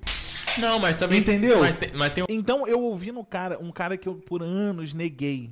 Não, mas o que o Michel falou, faltou paixão, é realmente real. Eu só. Eu, o meu negócio, hoje, o meu negócio tá- vai muito bem. Por quê? Eu nunca pensei em ganhar dinheiro, só queria sobreviver. Só queria fazer dinheiro para que eu vivesse, fizesse as coisas que eu, quer, que eu queria sempre fazer. Mas eu tinha um problema. Eu queria vender um produto bom pra caralho. Eu nunca usei o melhor, o pior queijo. Eu nunca usei o pior, o pior pão. Eu nunca usei o pior molho. Eu nunca usei o pior, enfim, nada. Não, não queria usar o pior nada. Pra mim tinha que ser sempre o melhor. Eu ia até, eu moro em Piabetá, ia até Teresópolis buscar queijo. Porque, exatamente, eu queria ter o melhor produto. Então, é, e isso olhando na, nas. E eu não fazia conta também. E fazendo conta, é, não fazia sentido eu ter que ir lá em Teresópolis buscar queijo e buscar o picles, né? Que eu, colo- eu queria o melhor picles. Só que dava certo. É, é, eu queria o melhor. E é aquilo pra mim que funcionava. Eu não, não ganhava tanto dinheiro porque tava, eu não tinha alguém também pra olhar de fora. Pô, cara, não faz isso. Toma aqui. Quando o Matheus chegou, Matheus chegou pra ser meu sócio, é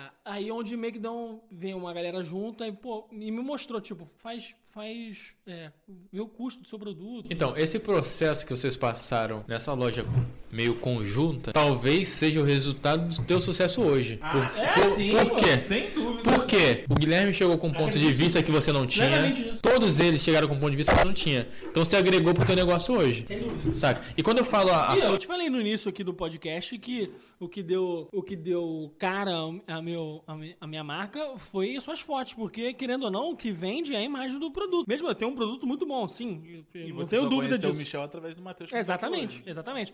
Só tudo se vendeu, liga, só tá vendeu, ligado? só vendeu é um bem. dark. Só vendeu. Isso aí.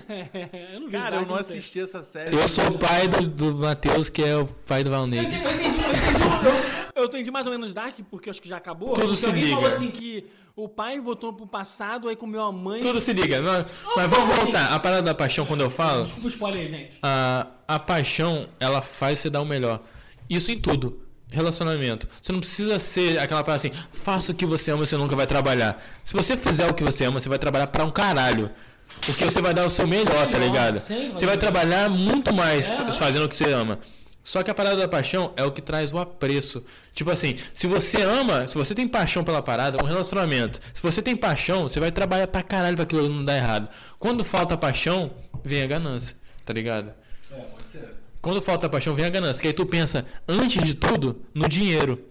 E esquece um pouco da estrutura que vai garantir que esse dinheiro venha sempre. Mas a gente já tratou isso num outro. O podcast você ouviu.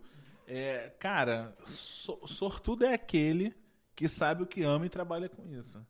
Você achar o seu amor, cara, é uma coisa assim. Mas- Eu falo isso na linha pessoal, na linha de profissional. Cara, é muito difícil. Mas eu, eu, eu falo por experiência. Nem sempre vai ser agradável trabalhar com uma parada que você ama. Nem sempre. É isso que eu ia te perguntar. Tem domingo de chuva que tem um trampo que eu não, eu, eu, eu não quero ir, mano. Por quê? Depen- fatores externos pra caralho, Há cara. quanto tempo você cara, fotografa? coisa errada, Não. Não vai ser um negócio de. Não, exi existe fatores externos pra caralho. Tem dia que a gente tá cansado, tem dia que dá vontade de desistir. Tem dia que a gente prefere o mais fácil, porque o mais fácil é justamente aquilo que a gente não quer. É justamente o que a gente não gosta, é o mais fácil. O mais difícil é o que a gente quer, o que a gente gosta, o que a gente quer de meta, tá ligado? O que a gente quer de vida vai ser sempre o mais difícil. Então, tem dias que eu amo pra caralho o que eu tô fazendo, tá ligado? Na maioria das vezes. Mas tem dia que eu não tô bem pra aquilo ali, cara. E aí? Deixa eu te fazer uma pergunta. Sim. Quanto tempo você fotografa? Desde. Cara, deve ter uns sete anos. Aí há sete anos você fotografa e a pergunta que eu tenho que te fazer é a seguinte: algum dia tu já acordou, olhou pro teto e falou assim, mano, não é isso que eu quero? Tu duvidou da tua E- paixão? Então, não. Não. Mas então, eu acho não, que isso que define. Não da tua paixão. paixão. Não, não da paixão. Mas, Mas- Quando, quando você transforma uma paixão em obrigação, muitas vezes vem o. É, não, e vem o- uma parada que. Cara, várias vezes eu, eu cheguei e eu pensei assim, cara, o que eu gostava de fazer, eu não faço. Porque eu gostava de, tipo assim. Hoje eu tenho muito isso com a comida. Picha, pé. Não, picha, vai tomar no cu. Mas é, vai tomar no cu, cara. Mas é, tipo assim, na comida eu tenho muito isso. Eu posso fazer o que eu quero, eu vou lá experimento, Falando eu nisso, o testo. Michel tá me devendo um churrasco até hoje não pagou, Lucas. Tu acredita nisso? Eu, fi- E Não é obrigado a porra nenhuma, você sabe? eu, fico, eu fico duas horas ali, e aí eu- com o Matheus mesmo, Matheus, o que, que a gente acha? Vamos fazer essa luz aqui, vamos fazer isso ali. Eu gosto. Agora, quando a gente faz uma parada aqui, tipo assim, tempo corrido, nem sempre eu posso fazer o que eu quero, tá ligado? E às vezes eu trabalho, eu transformo o que eu gosto numa num padrão, num mecanismo de coisas que eu sei que vão dar certo. E às vezes não pode tem a parte criativa, mas às vezes não tá aquela parada. E cara, trabalhar com coisa criativa também é diferente pra caralho, porque você tem que estar num dia que você esteja, porra, bem motivado. Você tem que estar muito motivado para Gra- Tem maconhado só, né? Ser. eu, eu, não, eu ainda não tive problema pra produzir, graças a Deus. Mas eu sei que tem dias que eu tô muito mais produtivo do que outro, tá ligado? Isso em tudo, eu sei que é em Cara, tudo. Mas com coisas criativas é do caralho isso. Porque tem dia que tu fala assim, caralho, mano. Será que eu, que eu vou dar conta? E tem essa porra da insegurança que é, é eterna, cara. Se é uma parada que você gosta. Todo ser humano vai ter É, normal. se é uma parada que você gosta pra caralho, você vai acordar com insegurança e fala assim, caralho, será que esse casamento vai dar certo, mano? Se essa é, ô, ô, mano, eu falo. Porque é- o casamento não vai pior ainda. Não, é- é um- não volta. Não tem como falar assim, volta esse É, beijo aí, mano. E, tipo, Tá ligado? E é, são duas pessoas, é a história de duas pessoas. Não sei se É, mano. dá certo o casamento. Né? Não que eu esteja aqui. Cara, eu. eu-.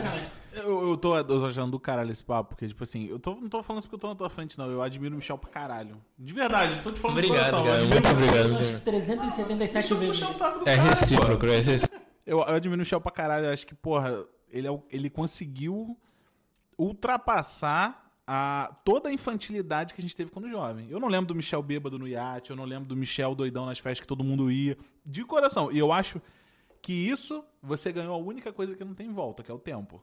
Você se dedicou a coisas importantes.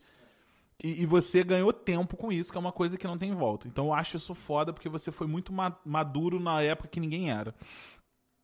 O que é é legal é ouvir, de é- é ouvir de você, que é uma pessoa que eu tenho essa admiração, e falar, caralho, o Michel tem as mesmas dúvidas que eu. Não, mas, cara, a Entendeu? Porque quem olha você, que abdicou de muita coisa e, e- e cresceu na carreira, eu olho e falo assim, caralho, engraçado isso, né? É a mesma dúvida que mas é que a galera. Será que todo mundo tem isso? Não, Será que o cara é. mais pica tem essa Todo dúvida? mundo tem isso. É que a galera vende uma imagem perfeita de tudo. Eu tenho uma porrada de conhecido e amigo de fo- fotógrafo e tal que vende que aquilo ali é uma paixão, que ele tá completo, que tal o cara, mas nunca fala a parte ruim, tá ligado? Tipo, nunca fala da insegurança, nunca fala, porra, tem dia que eu acordo que eu não tô pra essa parada.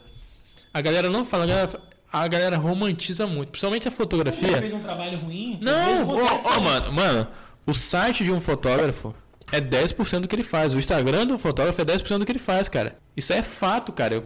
Você sabe disso, cara. Escolher as melhores fotos pra postar. Exatamente, cara. Eu não. Eu faço num um casa... pra caralho, Põe sabe? aí, num casamento eu entrego. Isso, vamos eu, eu- eu entrego de fazer uma foto 700 a mil fotos num casamento. Eu posto de 700 a mil fotos num casamento. Que eu entrego. Mil fotos? É, Você não, tem mais. Já teve casamento de 1.400.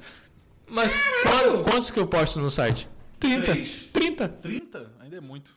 Não, porque é uma de cada momento. A melhor, cara. Cara, Mas eu a tenho galera uma foto, eu tenho uma foto de um casamento da minha sócia. Que essa foto, quando eu for me mudar, eu já falei isso pra minha namorada, eu vou emo... Eu achei que o cara tirou uma foto minha e da minha namorada melhor do que da noiva e do noivo. Mano, mas a foto é foda. Tipo, a gente. A gente muito. Assim, cara, eu vou procurar a foto aqui em off eu te mostro. E eu fico olhando e falei assim, mano. Será que tirou uma foto assim do da noiva? sabe? Eu falei assim, falei, caralho, que doideira, mano. Mas existe essa parada de a galera quer passar a melhor imagem possível e não é sincero. Cara, até em, que- em questão de relacionamento, eu, eu converso com meus clientes, eu tento primeiro fazer amizade pra depois conversar bem com eles. A galera força pra caralho e fica, ah, noivinha, ai querida. Mano, esse cara não é assim. Eu conheço esse cara pessoalmente, tá ligado? Esse cara não é assim, ele tá te vendendo. O que ele tá fazendo é venda. Ele não, ele, ele não tá sendo teu amigo, ele não tá o cara. Então, a galera. Você se considera um bom vendedor? Eu? É. Cara, Não, não, não, porque se ele tá falando que ele é sincero. É, exatamente, é, exatamente. O, O que eu faço-. Cara, Então, é o que ele acha. dele. essa conversa que eu tô, não, essa conversa que eu tô tendo com vocês, eu tenho do mesmo jeito. Antigamente não, antigamente eu tentava vender. É, eu, não, eu tentava vender, até que eu entendi, mano, esse cara tem que me contratar porque ele se identifica comigo, não com o que eu posso parecer ser. Então, Então, vai ficar forçado e realmente não, você vai ser um trabalho. porque num casamento, cara, 10 horas com a noiva eu não vou conseguir fingir, cara. É, 10 horas, uma hora eu vou escorregar e vou falar um palavrão. Exatamente. Eu falo palavrão, cara. Então, eu, a maioria da, da galera que casa comigo é evangélica. E eu vou lá no no- na reunião eu falo do jeito que eu falo. Eu falo um palavrão. Às vezes eu pondero, mas às vezes solta e eu não ligo, cara. Por quê? Essa pessoa tem que concordar comigo. Eu acho que o, o essencial em, em questão de serviços, principalmente em relação a casamento, você tem que se identificar com cada fornecedor. Porque na hora que ele ramelar. Eu acho o ramelar muito bom. Não! Ele tá preso nos anos 90. Na, na hora que ele ramelar, você vai falar assim, porra, mas por que esse cara ramelou? Mano, esse cara, ramelou lá na reunião, que ele fingiu pra você ser uma parada que não era, tá ligado? Mas, ô, ô, ô, Michel, a pergunta que eu te faço é a seguinte: tu em algum momento olhou e falou assim, mano, o fato de eu ter aprendido com 13 anos a economizar, a poupar, me dá a liberdade de escolher meu cliente hoje? O, o, o que faz eu ter liberdade pra escolher o cliente hoje? Tu escolhe cliente? Eu nem sabia disso. Não, ah, tipo assim, Não, mas se o cara falar, pô, eu quero um, um perfil de foto. não, não, não, não, dele, não. não, Não, fazer. eu não, eu não Faz faço. um, faz um filme aqui, um bacanal. Não, ó, Porra, Lucas. eu não. É ó, né? Lucas, eu tenho medo o que, É. que você frequenta Mas, na sua de vida pra fato, tirar essas conclusões. Eu, eu, eu não faço nu por não ter interesse nesse, Ah, nesse tipo que pena. e por, e por respeito à minha esposa, porque eu sei que ela não vai se sentir confortável. Até por, por que, que eu saí do, do. Antigamente, antes de fotografar casamento e tudo mais, eu fotografava balada. Um dos motivos de eu ter saído é porque eu Uma sabia. merda isso, rapaz. Então, um, É, um, dos mulher moti tá um dos motivos que eu ter saído é porque eu sabia que pra ela não era confortável, que eu pensei no lado contrário. Falei, mano, fosse a Gisele indo pra balada todo sábado fotografar, eu sei que maluco. Não, eu não bebi. Eu, eu não bebia, mas tipo assim, eu não ia ficar confortável. Principalmente por, ser mulher, os caras cedia pra caralho e tudo mais. Foi um dos motivos de eu ter trocado. O outro motivo foi que eu comecei a fechar casamento, que era no sábado, mesmo dia da balada e tudo mais. Ganha muito mais também. É, muito mais. E esqueci, cara, o que, que eu ia falar. Caralho. Tava falando que você abriu mão de fotografar no sábado por causa Ah, da não. Aí vamos lá, vamos lá. Então tem várias paradas que eu não fotografo porque não tá dentro do meu padrão. Mas hoje eu posso fazer isso por quê? Porque eu tenho um emprego. Então, tipo assim, eu sei O Júlio, né? Praticamente o Júlio que tem dois empregos. Não, porque eu sei que meu emprego vai arcar com, meu, com meus custos. Então, tipo, o que eu fechar de fotografia Você poupa. é o que eu invisto, o que eu gasto com outra coisa. Então, hoje, tipo assim, tem lugares que eu não quero fazer casamento. E não é preconceito por lugar, mas por falta de segurança. Rio de Tá Janeiro. Rocinha, tá, gente? É, Rio de, Janeiro, Rio de Janeiro é foda. Então, tipo assim, se tem um lugar no Rio de Janeiro que eu acho muito perigoso pra eu ir, eu tô com a agenda fechada. Esse dia eu não tenho, tá ligado? Não dá errado. E por que, que eu faço? Por que, que eu tenho esse privilégio? Porque eu tenho emprego. Se eu não tivesse um emprego, eu ia me arriscar e fazer casamentos em lugares que eu provavelmente não voltaria. Eu não voltaria com a câmera, eu não voltaria com o material do casal. E eu me preocupo muito com essa porra do material do casal, cara. Tipo, eu poderia ter trocado de câmera anos e anos e não troco porque eu tenho uma câmera que grava em dois cartões de memória e eu sempre vou ter backup. Eu chego em casa, não tomo banho. Claro, Eu tomo banho em algum momento, mas logo assim que eu chego, eu faço o backup do Uma material. das coisas que eu vi como advogado que é inegável dano moral é quando o fotógrafo perde fotos de momentos Não tem únicos. como. Não, cara, Casamento, formatura, E eu não penso. nascimento. Pô, e eu não penso isso de forma legal, cara. Eu penso isso de forma moral. Tipo, é, se fosse comigo. Porque assim, vamos supor, desculpa te interromper. Vamos supor, é, mesmo que você devolva a grana, ah, não sei. Mas Não, não, ele perdeu? não O que existe ele- grana, não existe grana O que ele perdeu? O que ele perdeu todo momento ali da vida dele, o caralho que ele esperou a vida inteira, vai ter que refazer um casamento? Não existe grana nesse ponto, não Realmente existe. Fica, é fudido mesmo. Então é Tipo uma assim, responsabilidade do caralho. Eu fotografo em dois cartões em cada câmera. Então, nem- Então, nem- tipo assim, não é eu. caro. Então, o que você cobra, realmente, se É você parar barato. pensar, não é caro. Não, cara. Porque você tem uma puta de uma responsabilidade que o negócio é muito sério. Sim, cara. Tipo, eu saio do casamento, é um cartão na câmera e outro cartão no bolso. Porque se eu for assaltado, eu tenho um backup no bolso, mano. Tá ligado? O assaltante não vai me levar um cartão de memória. E vou te falar, acho que poucos profissionais pensam assim, né? Não, porque a maioria da, da- da galera tem uma câmera que grava em um cartão só. Então, tipo assim, ele pode até botar o cartão no bolso, já é uma segurança. Mas pouca gente pensa nessa porra. E eu chego em casa, que é a primeira coisa, eu faço backup. É, por quê? O cartão pode corromper, eu posso perder o cartão no meio do caminho, sei lá, cara, qualquer porra. Então, tipo assim, eu tenho muita preocupação com isso aí. E galera meio que. A parte principal do negócio é trazer com segurança tudo que você fez, seu trabalho todinho, ali no teu bolso, onde... Não, mas é uma responsa, cara. Tipo, a- Um dos problemas de trabalhar com fotografia é o tamanho da responsabilidade. Porque, tipo assim, eu fiz a foto do teu hambúrguer, eu perdi essa foto, eu falar, Lucas, É, comigo, a estaria gente, de boa. a gente vai ter que fazer outra sessão. Se fosse, não, nem que fosse você. Se fosse outro cliente, eu falo assim, cara, a gente vai ter que fazer outra sessão. É, porque é um produto, né? Vai É ter um custo pra ele. Talvez eu tenha arque com esse custo por causa do erro meu. Mas agora, casamento, mano, um não de- volta. Não, não volta. O momento não volta. Eu posso pagar um outro casamento, Lucas. Aí tu viu um porra de um tio fazer uma Mas o cara. caralho. O cara. Não! O cara. O cara não. Perder esse momento. Não, cara, porque. Não, às vezes um pai morre. É um nesse meio barraco, você descobre que a Não, mas não tá tem com como pagar. Gente, não tem como pagar outro casamento, porque o que é vivido não volta. O beijo que o cara deu, a mão que ele segurou, a forma que ele fez, não tem como Tá reproduzir. romantizando um negócio que vai acabar meses. Não, não tem, cara. Não tem, não tem, cara. Não tem. Não tem, tá ligado? Agora, produto e tudo mais, tem como se refazer. Agora ali não. Então, tipo, cara, minha maior Mas preocupação. no casamento você pode casar de novo. Não, eu vou falar um negócio. Eu fui pra um casamento que eu tava mega deslocado. Aí o Michel era fotógrafo. Aí eu falei, pô, vou colar ali no Michel pra ver se eu troco uma ideia. Aí o Michel não deu ideia nenhuma. Claro que ele vai te dar Não ideia. tem, não tem como. Puto! Cara, Eu cheguei e falei, ei, Michel, Michel. casamento não para, cara. Casamento. ódio, E eu lá sozinho no casamento. É eu fotografando e Zé me dando comida na boca, senão eu não como. Vem cá. Eu não paro, eu não paro. Pergunta de fofoqueiro aqui. Você vai fazer isso num podcast. Uma pergunta de fofoqueiro no podcast. Pergunta de fofoqueiro. Qual é a real necessidade de ter a Gisele como assistente? Ela tira. Não seria mais Não. interessante ela ficar com foto, tipo, com uma câmera fazendo foto de outros locais? Não, ela faz isso. Ah, então tava muito bem. Não, em, em outro casamento, no caso? Não, tipo assim. Não, não, não, ela faz. Porque o que eu vejo é tipo assim, você. Eu acho foda. Você fica com um colete, aí você fica com duas câmeras penduradas. Aí você tira uma, larga a câmera, pega a outra. Aí a Gisele vai e te auxilia com uma. Cara, com alguma coisa. é, Só precisa- que eu acho que a Gisele. Esse é um momento único. Quando acontece isso, durante o casamento, eu fotografo com duas, ela com outra. Enquanto eu tô no noivo, ela tá na noiva. Enquanto eu tô no casal, ela tá no convidado. Durante a cerimônia. Durante a festa, tem aquelas fotos protocolares, que é com o padrinho e tudo mais. E aí, hoje, ela me dá assistência com a outra câmera. Eu fotografo só com uma, ela fotografa com a outra nessa parte. Antigamente fazia com duas, igual você viu. E ela me assistenciava com a luz, porque às vezes a luz não tava tão boa. E o tempo que eu perco ali pra tirar a luz e mudar a luz, o convidado já tá de saco cheio, ele quer sentar, ele quer comer, ele quer beber. Então não posso prender ele ali. Agora, a necessidade de eu ter Gisele sempre no casamento é justamente isso.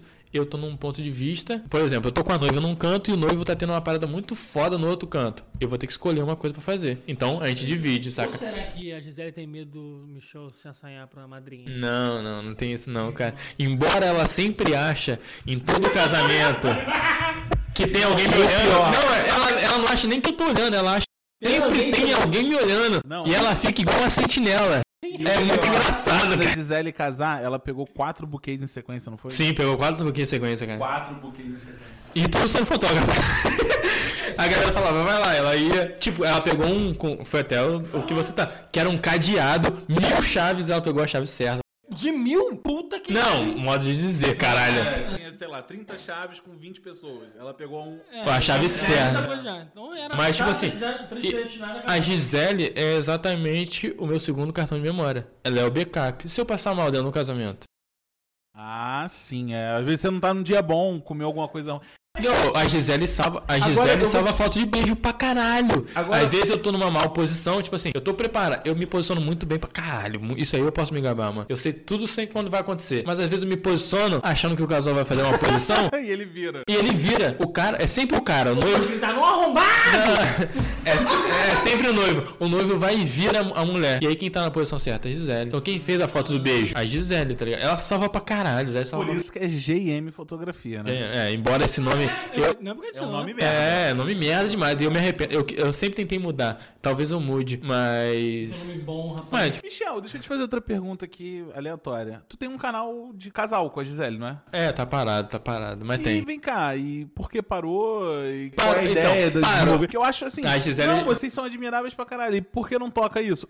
Porque você é fotógrafo, edita foto, porra. Porque eu sou exigente pra caralho. Eu, a Zé fala assim: vamos gravar qualquer coisa. Eu falo, Zé, tem que ter um conteúdo muito foda. Eu tenho, tipo assim, não tem como eu gravar do nada. Eu tenho que ter um conteúdo. Mas E- você acha que essa galera que faz sucesso tem não, conteúdo toda hora? não, eu que sou, eu sou. Você que é chato. Eu sou chato, eu sou chato. O nosso canal tá parado porque, tipo, a gente não tem conteúdo. Às vezes ela fala assim, ah, sei lá, faz uma parada de Bate casa. nela em casa. Pô, hoje o bicho me bateu minha primeira surra. Galera, eu queria pedir desculpas a vocês. Eu tô analisando até a necessidade do Lucas nesse podcast, tá? Desculpa. Mas, mas é exatamente isso, eu sou chato. É, Eu, eu já declarei isso pra ela, ela sabe também, que é eu sou chato que o conteúdo tem que ser relevante. Pra mim tem que ser um conteúdo que eu consumo. Ela, às vezes ela fala assim, ah, vamos fazer um Quando conteúdo. você não consome, às vezes tem um conteúdo que você não, som- não consome. Mas muita gente consome. Eu sei, cara, eu sou chato. O problema, pra o caralho, problema do nosso canal não ter dado certo sou eu. Um problema Aí a gente tá tentando fazer o canal da Zé, que é da maquiagem, tá ligado? Não, que eu, que eu vou te falar uma coisa. A, eu ouvi o canal da Gisele, aí eu olhei assim, a Gabriela olhou, e a Gabriela também é do mundo da maquiagem. A gente olhou e falou, caralho, que diferença, hein, o Michel produzindo essa porra aí.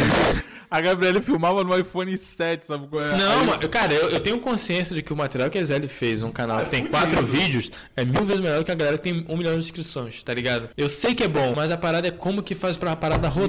Michel, é muito mais fácil você chegar de 1 milhão a 10 milhões do que você chegar de mil Não, a eu 100 sei, mil. eu sei. Eu acho que você tem que comprar um curso no Hotmart pra fazer crescer o canal. Ué, associado, você é associado na Hotmart, já vai, vai fuder. Só o que eu queria complementar é que a gente realmente tá avaliando a necessidade do Lucas nesse canal, que eu não, não sei, entendeu? Não- Será que acrescenta valor? Será?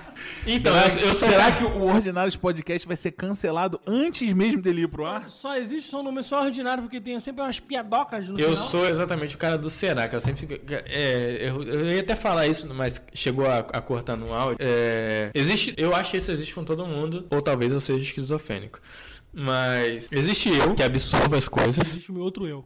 Então, e existe um outro eu aqui dentro que fala assim, será? E essa parada do será é o que inspirou esses vídeos que eu tenho feito pro Instagram. Que é justamente assim, quando eu tô lavando louça, ou tomando banho, ou atendendo o chamado da natureza. Ah, tá. Que é. Cagar. É, exatamente. Que eu fico muito tempo ali comigo mesmo e fico assim, caralho, às vezes eu tô lavando um prato, o prato tá quase furando. Que o meu eu fala assim, caralho, você lembra daquela parada que você viu falar sobre a Índia? Eu falei, é mesmo. Porra, será que é assim? E eu fico nessa viagem do caralho, velho, tipo, questionando. E esse meu, será é o que faz eu estar aqui falando pra caralho, tá ligado? Mas, ô, ô, Michel, eu vou te falar agora aquela velha história que eu não quero ser chato de voltar lá na hamburgueria. Eu falo isso pra Gabi. Eu falo, Gabi, hoje eu tenho 100% de certeza que eu prefiro errar grandiosamente, igual já errei, do que todo dia deitar na cama e pensar que eu não fiz. Ah, mil, mil é, vezes. Assim, eu não tenho dúvida. Esse podcast aqui, eu sempre. Quando começou o YouTube, lá em 2013, 2012, eu olhava aquilo. Eu sei que você teve um canal com os lasers. Sim, né? sim. E Eu cara, via, eu a gente poderia estar rico. A gente poderia estar rico. Poderia. Que era Porque bom. na, porque na época, os Você grandes. apagou o canal? Sim, porque eu não concordava com não porque, pô, põe aí, eu com 17 anos, eu Eu falava... lembro de um vídeo que vocês gravaram no Caixa Shopping. Aham. Na mesa do que eu achei que ele exatamente, cara, caralho. Anos atrás isso. Mais de Ma- 10 anos. Mas o que acontecia? Eu com 17 anos falava muita coisa que eu não concordava. Eu concordo hoje. Então, pra mim, aquilo ali poderia ser um risco. Então, mas na época, os grandes youtubers tinham mil visualizações, é, 100 mil visualizações. E a gente tinha 2 mil. Então, tipo assim, poderia chegar a esse ponto, tá ligado? Só que aí a gente foi desandando, desandando e a parada não deu Não, eu certo. achava fantástico aquele canal. E, o, Michel, é, essa questão do. Cara, só ninguém pode te dar orientação, não. Mas, mano, tudo que você quiser fazer, não se importa com a porra do conteúdo, faça. Esse podcast aqui é fruto disso. É fruto. É fruto de eu virar e falar assim, cara, eu perdi a, o momento de ter voz em 2013 no YouTube e eu vou ter voz hoje numa mídia que tá saindo. E que é mais difícil, tá ligado? Porque hoje eu construí um conteúdo que, que atrai atenção entre milhares. Cara, eu sou da época que o Caio Moura era o maior youtuber do Brasil e eu adorava o Giro de Quinta. E hoje ele não é. Ele não tem mais aquela voz, entendeu? Não, e a gente, a gente, a gente perde muita oportunidade, muita, muita, muita, muita oportunidade por medo do jogo, tá ligado? Pode, pode ver, na pandemia rolou um monte de galera, principalmente mulheres, é, dando uma posição meio de blogueirinha, que é uma parada maravilhosa pra caralho, cara. Que é uma parada muito boa. E é, muita gente deixa de fazer uma parada por medo do Vamos jogo. dar uma pausa rapidinho só pra gente comer aqui, que a gente tá um tempão tentando gravar e não consegue. A gente vai pausar aqui e já volta. Fala aí.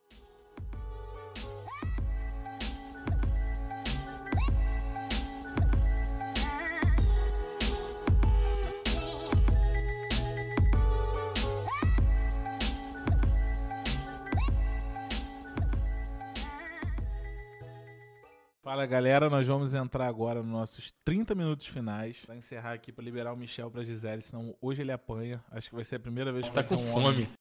Na delegacia da mulher hoje E apanhando. segunda-feira é dia de transar, né? Toda segunda-feira, qualquer casal que acabou de casar, segunda-feira é. Não que eu falo com propriedade, É isso que eu ia dizer. mas eu acho que é. Não, mas eu também não transo segunda-feira. Mas você vê sua mulher só no final de semana, né, amigo? Então não, acho que não conta tanto. Será que quando eu casar eu vou transar as segundas? Você não vai nem mais. É, isso que eu ia falar. é, preguiça do caralho. ah, vou ter que tomar banho, tá louco, velho. O Lucas tem uma frase que é genial. Como é que é, Lucas? Fala aí. Não sei, é tão genial que eu não sei. Depois dos 30, é uma vez só. É, mas foi teu pai que falou isso, não? Não, o meu pai reafirmou a teoria hoje. Michel, assim. a- Eu vou, não, eu vou. tra- É. Ah, pensei que você ia perguntar se eu ia transar hoje. Não, o. da- Tá maluco, Giovana? Tô brincando, Flávio. Meus sogros, a gente não faz isso não. Não, tá doido. É, Michel, tu já falou tudo da. Eu sinceramente preferia ver o filme do Pelé. Mil vezes melhor. É, eu, eu queria saber de você. ah, Eu já te perguntei se você teve dúvida. Algum momento tu falou assim, cara, não quero mais tirar foto de casamento. Eu quero ser tatuador. Não, até agora não. Mas eu não te garanto que não vai acontecer. Exatamente essa parada que eu falo pra tu. Tenho um puta vontade de ter filho. E vai ter um sábado que eu vou querer ficar com ele. E aí? Você tá em período fértil, Lucas? Eu só... Cara, cara, então, o meu problema de ser filho é porque Deus me perdoe que eu vou falar e que meu filho nunca ouça isso. Eu tenho um cão. Você aí, tem um tô- monte. Meu filho nunca ouça Trabalho isso. que dá um cão, trabalho que dá um filho? Não, eu tô Vai te fuder, Guilherme. Meu filho nunca Não. ouça isso. Eu tô fazendo um podcast que vou jogar na internet. Não, é. Vou gravar. Não, Ele e nunca vai-. Se essa porra ficar famoso, E beleza. ele, vai, e ele vai falar assim: o trabalho que dá um cão, trabalho que dá um filho. Mas um cão paga uma coca gelada pra você na esquina, não pega, cara. Não, não é isso. É, é mais ou menos assim. O cachorro é assim. Eu vou lá, brinco com a minha cachorra 20 minutos. E ela tá satisfeita. Mas tem dia que eu chego em casa, por exemplo. Agora eu vou. Vai chegar- querer enrelar nela. Exatamente. Eu vou querer deitar e dormir. Você acha que a cachorra não fica chateada, Guilherme? Ô, fica mas é diferente, cara. É diferente pra caralho. É Michel? diferente pra acho- Eu me caralho. acho muito egoísta pra ter. Ah, mas aí é pessoal, né, cara? Só sabe. Não, não, não. É pessoal, cara. Tem gente. Eu, eu não acho que todo mundo tem que ter filho. Eu não acho que todo mundo tem que casar. Tem você. Ah, sua vida só vai ser completa quando tiver filho. Não, mano. Sua vida vai ser completa quando você alcançar o que as paradas que você quer alcançar, tá ligado? Então, e filho, eu, eu te falo que a minha vida só valeu a pena depois que eu tive filho. Hoje, sério. Caralho, o cara cara abriu bufada pra entrar aqui. Cadê? Só vale, pra mim, só valeu a pena depois que eu tive meu filho. Porque, cara, é um negócio. E eu- eu- e outra coisa, eu sempre fui do cara que, antes de ter filho, falei, pô, eu quero ter filho adotado. Se um dia eu for ter filho, eu quero ter filho adotado, que eu quero pegar filho que já esteja no mundo. Não que eu ache errado, eu acho maravilhoso. Se um dia eu tiver condições de fazer isso, eu até faria. É, porque realmente, botar um filho biológico no mundo. Com as suas características, é, é vacilo, galera. Puta de uma vacilão. Meu filho vê minha cara. E se ele vir com as minhas características, ele vai ser puta de um arrombado. Enfim, mas aí, é, eu realmente acho que, tipo, botar filho no mundo, isso antes de, de ter filho, eu acho que você poderia meio que tentar privar isso. Não, você pode até faz, que ter uma família, ter filhos, o caralho. Isso eu pensava, é, isso antes de eu ter meu próprio filho. Eu achava que você poderia te- realmente adotar e constitu, constituir sua família com um filho adotado, que já tá aí no mundo, enfim. Só que, é, não que faça diferença. Realmente você pode ter o mesmo amor por um filho biológico, um filho, um filho adotado. É, mas, cara, depois que você tem filho, é um negócio tão absurdo que só vai entender. Quando eu falo isso aqui, quem não tem filho não entende. Vocês dois, você não, realmente não, você não vão conseguir entender, porque quando falavam pra mim, eu não entendia. Eu falava, ah, porra, você é um arrombado do caralho, você é um babaca. Tá falando merda pra caralho, tá falando porque, porra, filho é filho. Você só, Não, você entende. É, você só entende realmente que, cara. Mas, vezes- mas, Lucas- Eu, depois eu entendo a preocupação de mãe quando a mãe fica, quando a mãe fica Que o preocupada. filho saiu. O- o- esses- é, quando fica saiu, porque esses dias meu filho tava dormindo comigo no meu colo. Aí tava dormindo comigo, eu vendo TV, ele pagou no meu colo. Aí eu, ele começou a dormir, aí eu comecei a olhar pra ele. Aí eu percebi uma coisa, tá protegido. Aí na minha cabeça, sério, tá protegido. Aí na minha cabeça veio um negócio assim, é isso que mãe pensa. Quando a gente sai, quando a gente é adolescente, quer viver o mundo, Sabe o que tá sai acontecendo. no colo da mãe. Não tá mais no teu colo. Aí eu falei assim, caralho, é isso que minha mãe pensa. É exatamente isso que minha mãe pensa quando eu saía pro lugar, porque eu já não tô mais Mas a questão é, eu já ouvi isso de amigo, tipo, Michel, tu não vai ser completamente feliz se não tiver filho. Meu maior sonho é ser filho. Mas isso eu acho errado, porque tem gente que não, não precisa ter. Não, você pode. Eu posso ser completamente feliz, cara, porque a minha meta não é ter filho, tá ligado? Aí isso se aplica. Aí depois que você é pai, aí É, cara, muda, as coisas mudam, cara. Então, tipo, eu não acho que todo mundo tem que ter filho, não acho que todo mundo tem que casar. Quem quer, tenha. Quem não quer, não tenha, tá ligado? E ah, a gente cria um. um... Não, compensa pra alguns, Lucas. Também não compensa pra todo mundo, não, cara. Não, Se uma eu- pessoa só- se é uma filha da puta e tiver um filho, Se uma pessoa for filha da puta, não compensa nem pra ela, nem pro filho dela, nem pra ninguém. Mas olha só, Lucas, é por isso que eu sou muito favorável ao aborto, que eu acho que. Caralho, aí, aí você me fudeu. Porra! Ah, Eu tô Aí. falando sério, eu tô falando sério, sabe por quê? Porque o aborto é a escolha da pessoa que querer ter filho ou não. Às vezes você, quem aqui nunca. tran- Tudo bem que o Michel conhece a Gisele desde pequeno. Desde pequeno, não, desde muito jovem. Mas é o que eu tô falando, eu e você aqui, que temos uma vida mais ativa. Quem nunca fez uma merda? Quem nunca transou sem Agora, agora, agora vocês vão. Aí você vai ter um filho com uma pessoa porque ela não pode engravidar. E às vezes não é o que você quer. Agora cara, se- não é o que você tá preparado pra Agora ter. vocês vão me matar.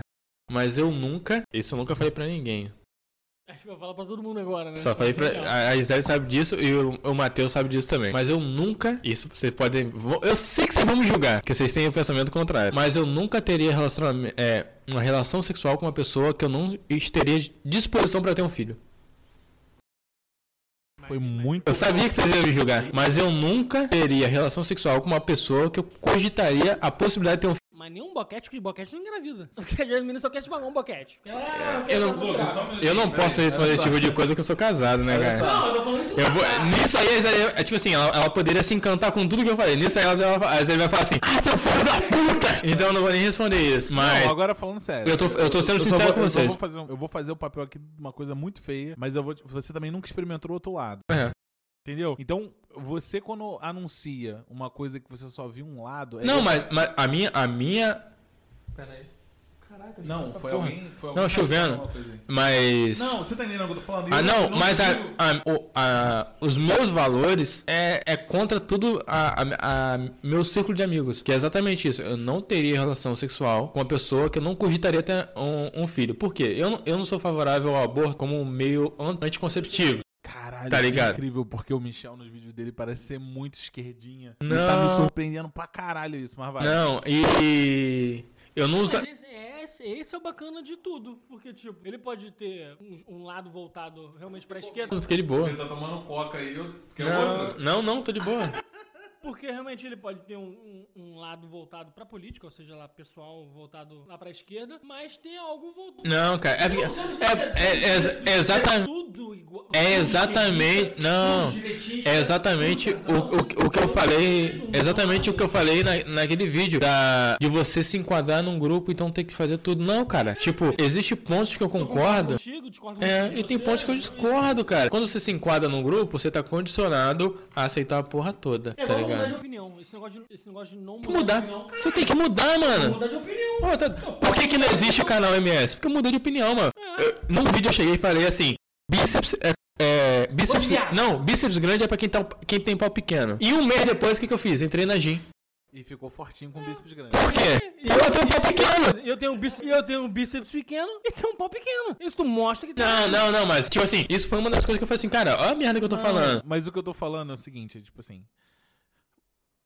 Você hoje igual eu, eu não, eu, eu, não, eu não quero ter filho porque eu acho que eu sou egoísta. Então é assim, eu nunca vivi ter um filho. Mas Eu não também. tenho filho porque eu não posso engravidar, Guilherme. Mas também não é uma coisa que eu posso voltar atrás. Não é uma decisão que tem volta. Você hoje tá com Depois a que feito. É, exatamente. Você hoje tá com a Gisele e você não pretende separar, obviamente. Mas o que acontece? Você também não tem como entender, porque eu também tenho um relacionamento, então é difícil abrir certas coisas sem ferir alguém. Mas, tipo assim, é- é- é- você entende? O, Mas, mas eu, te- eu te o digo. outro lado, o Guilherme, outro lado mas- também é bom. mas também tem não. benefício e. Eu mas- sei que é, mas tá dentro da, da, da minha, dos meus valores não ter, de fato. Porque, pra mim, seria um, um tanto quanto miserável ter que ter uma relação com uma pessoa que eu não quero ter.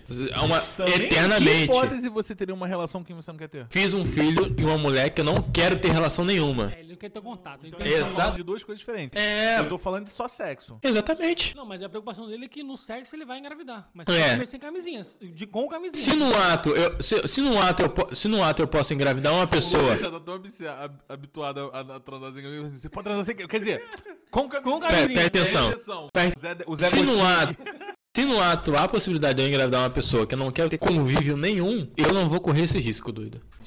É só usar camisinha. Então, mas eu Ainda há chance, ainda há chance. Já entendo o Michel? Entendeu, Michel? Porque às vezes tem mulher que, tipo assim, não tem ninguém pra transar. Tá lá de boa. Eu, não, eu tô falando no microfone. Você não tem ninguém pra transar. Aí só tem aquele ser humano. E você sabe que depois que você goza, pelo menos isso, pra, isso é pra homem. Eu não sei mulher, tô falando de homem. Quando você goza, você. Assim, pra quê?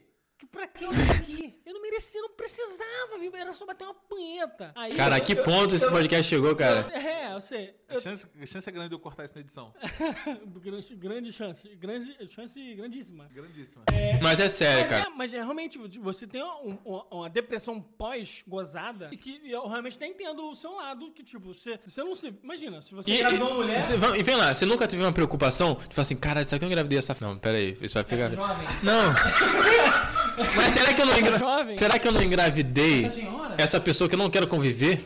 Tá ligado? É, Cara, eu. é porque a preocupação, a preocupação maior, tipo, realmente, às vezes você não quer ter contato com ela, mas você imagina que ela esteja um vínculo grávida e ela vai ter um filho seu. Doido, é e como vínculo o eterno. Meu filho, É vínculo eterno. E como E é que outra coisa. Como é que vai ser meu filho com ela? É, tu não sabe qual é a educação que ela vai É, passar. Mano, é eu sou muito chato com essa porra, tá ligado? Eu, eu sou chato com as coisas pra caralho. Pra mim as coisas têm que estar certas. Então, mano, se eu tive, a- se eu tive a oportunidade de estar com a Gisele há muito tempo, desde cedo, e o caralho, acabou sendo confortável pra eu conseguir seguir ne- nesse raciocínio. Olha só, o que, eu, o que eu vejo é o seguinte: o que, o que eu acho que você tá realmente confundindo é sexo com relacionamento. Não.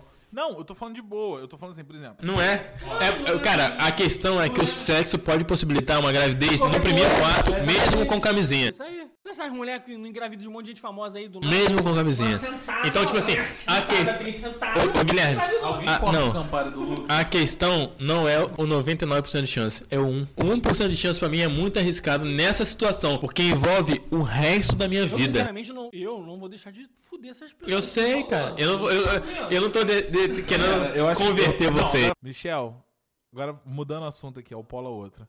É porque, assim, eu vejo da seguinte forma: a gente mora numa puta de uma cidade pequena, num município pequeno, e tem certos assuntos que até. Eu, eu- eu juro pra você. eu- não, não é nem que tabu, é porque ofende outras pessoas. Não, porra. Mas, cara, agora, deixa, eu só comple- deixa eu só complementar. esse- Sexo ofende pessoas? Vagina e pênis? Não, não, não, não, não, não, não, não, não, não, não. Sério, pra minha mãe Deixa, ofende. Se é- ela podcast, ela vai se sentir ofendida. Deixa eu- Sua mãe também. Mas vagina e pênis. Sua mamãe. Deixa eu. Deixa eu. Quem ouve. Quem ouve isso aqui não se sente ofendido, pô. Alô? Mas vai se sentir. O Michel convidado. Com- deixa eu complementar. Isso entra em outro assunto que também demoraria muito pra gente falar. Se quiser, me convida outra vez. Mas a questão é, tipo assim: é, existe esse machismo que é muito mais potencializado contra as mulheres. Isso aí não tem nem como contestar, tá ligado? Mas também isso se aplica ao homem. Cara, eu com 14 anos saía com meu pai. Meu pai falava com os, com os amigos dele: Isso aí tá gastando uma caixa de camisinha por semana. Cara, eu não sabia nem botar a camisinha no pau. Eu tinha insegurança pra ir trocar uma ideia com a mulher. Então, tipo assim, muita, muita coisa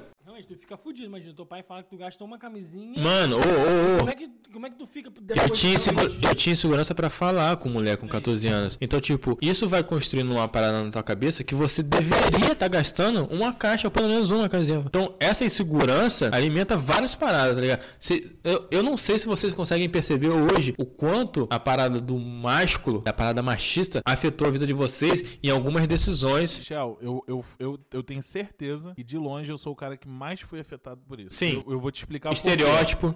Estereótipo, educação. Porque como eu vim de uma família que tinha uma estrutura que poucas Você fala tinham. bem e quem fala bem é viadinho. Exatamente. Exa É, não, isso é. é. sério. É assim, eu quando ia pra algum lugar, que eu falava, gente, com licença, eu vou pegar um copo. Sim. É, o jeito posso- que se arruma. Exatamente.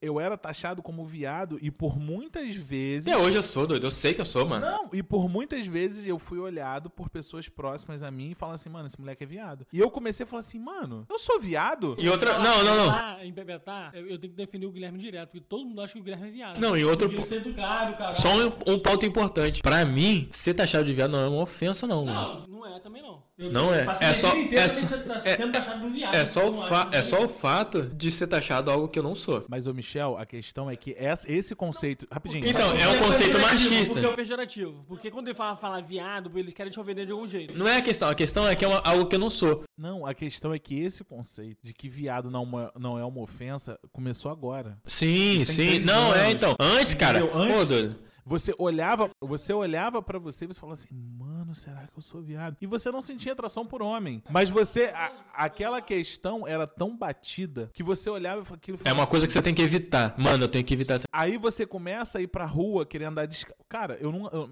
eu- porra, eu ia jogar bola na rua com as crianças que não tinham bola pra jogar. Eu chegava com a bola oficial do Flamengo de chuteira, meia caneleira. Sim. No arroz de terra.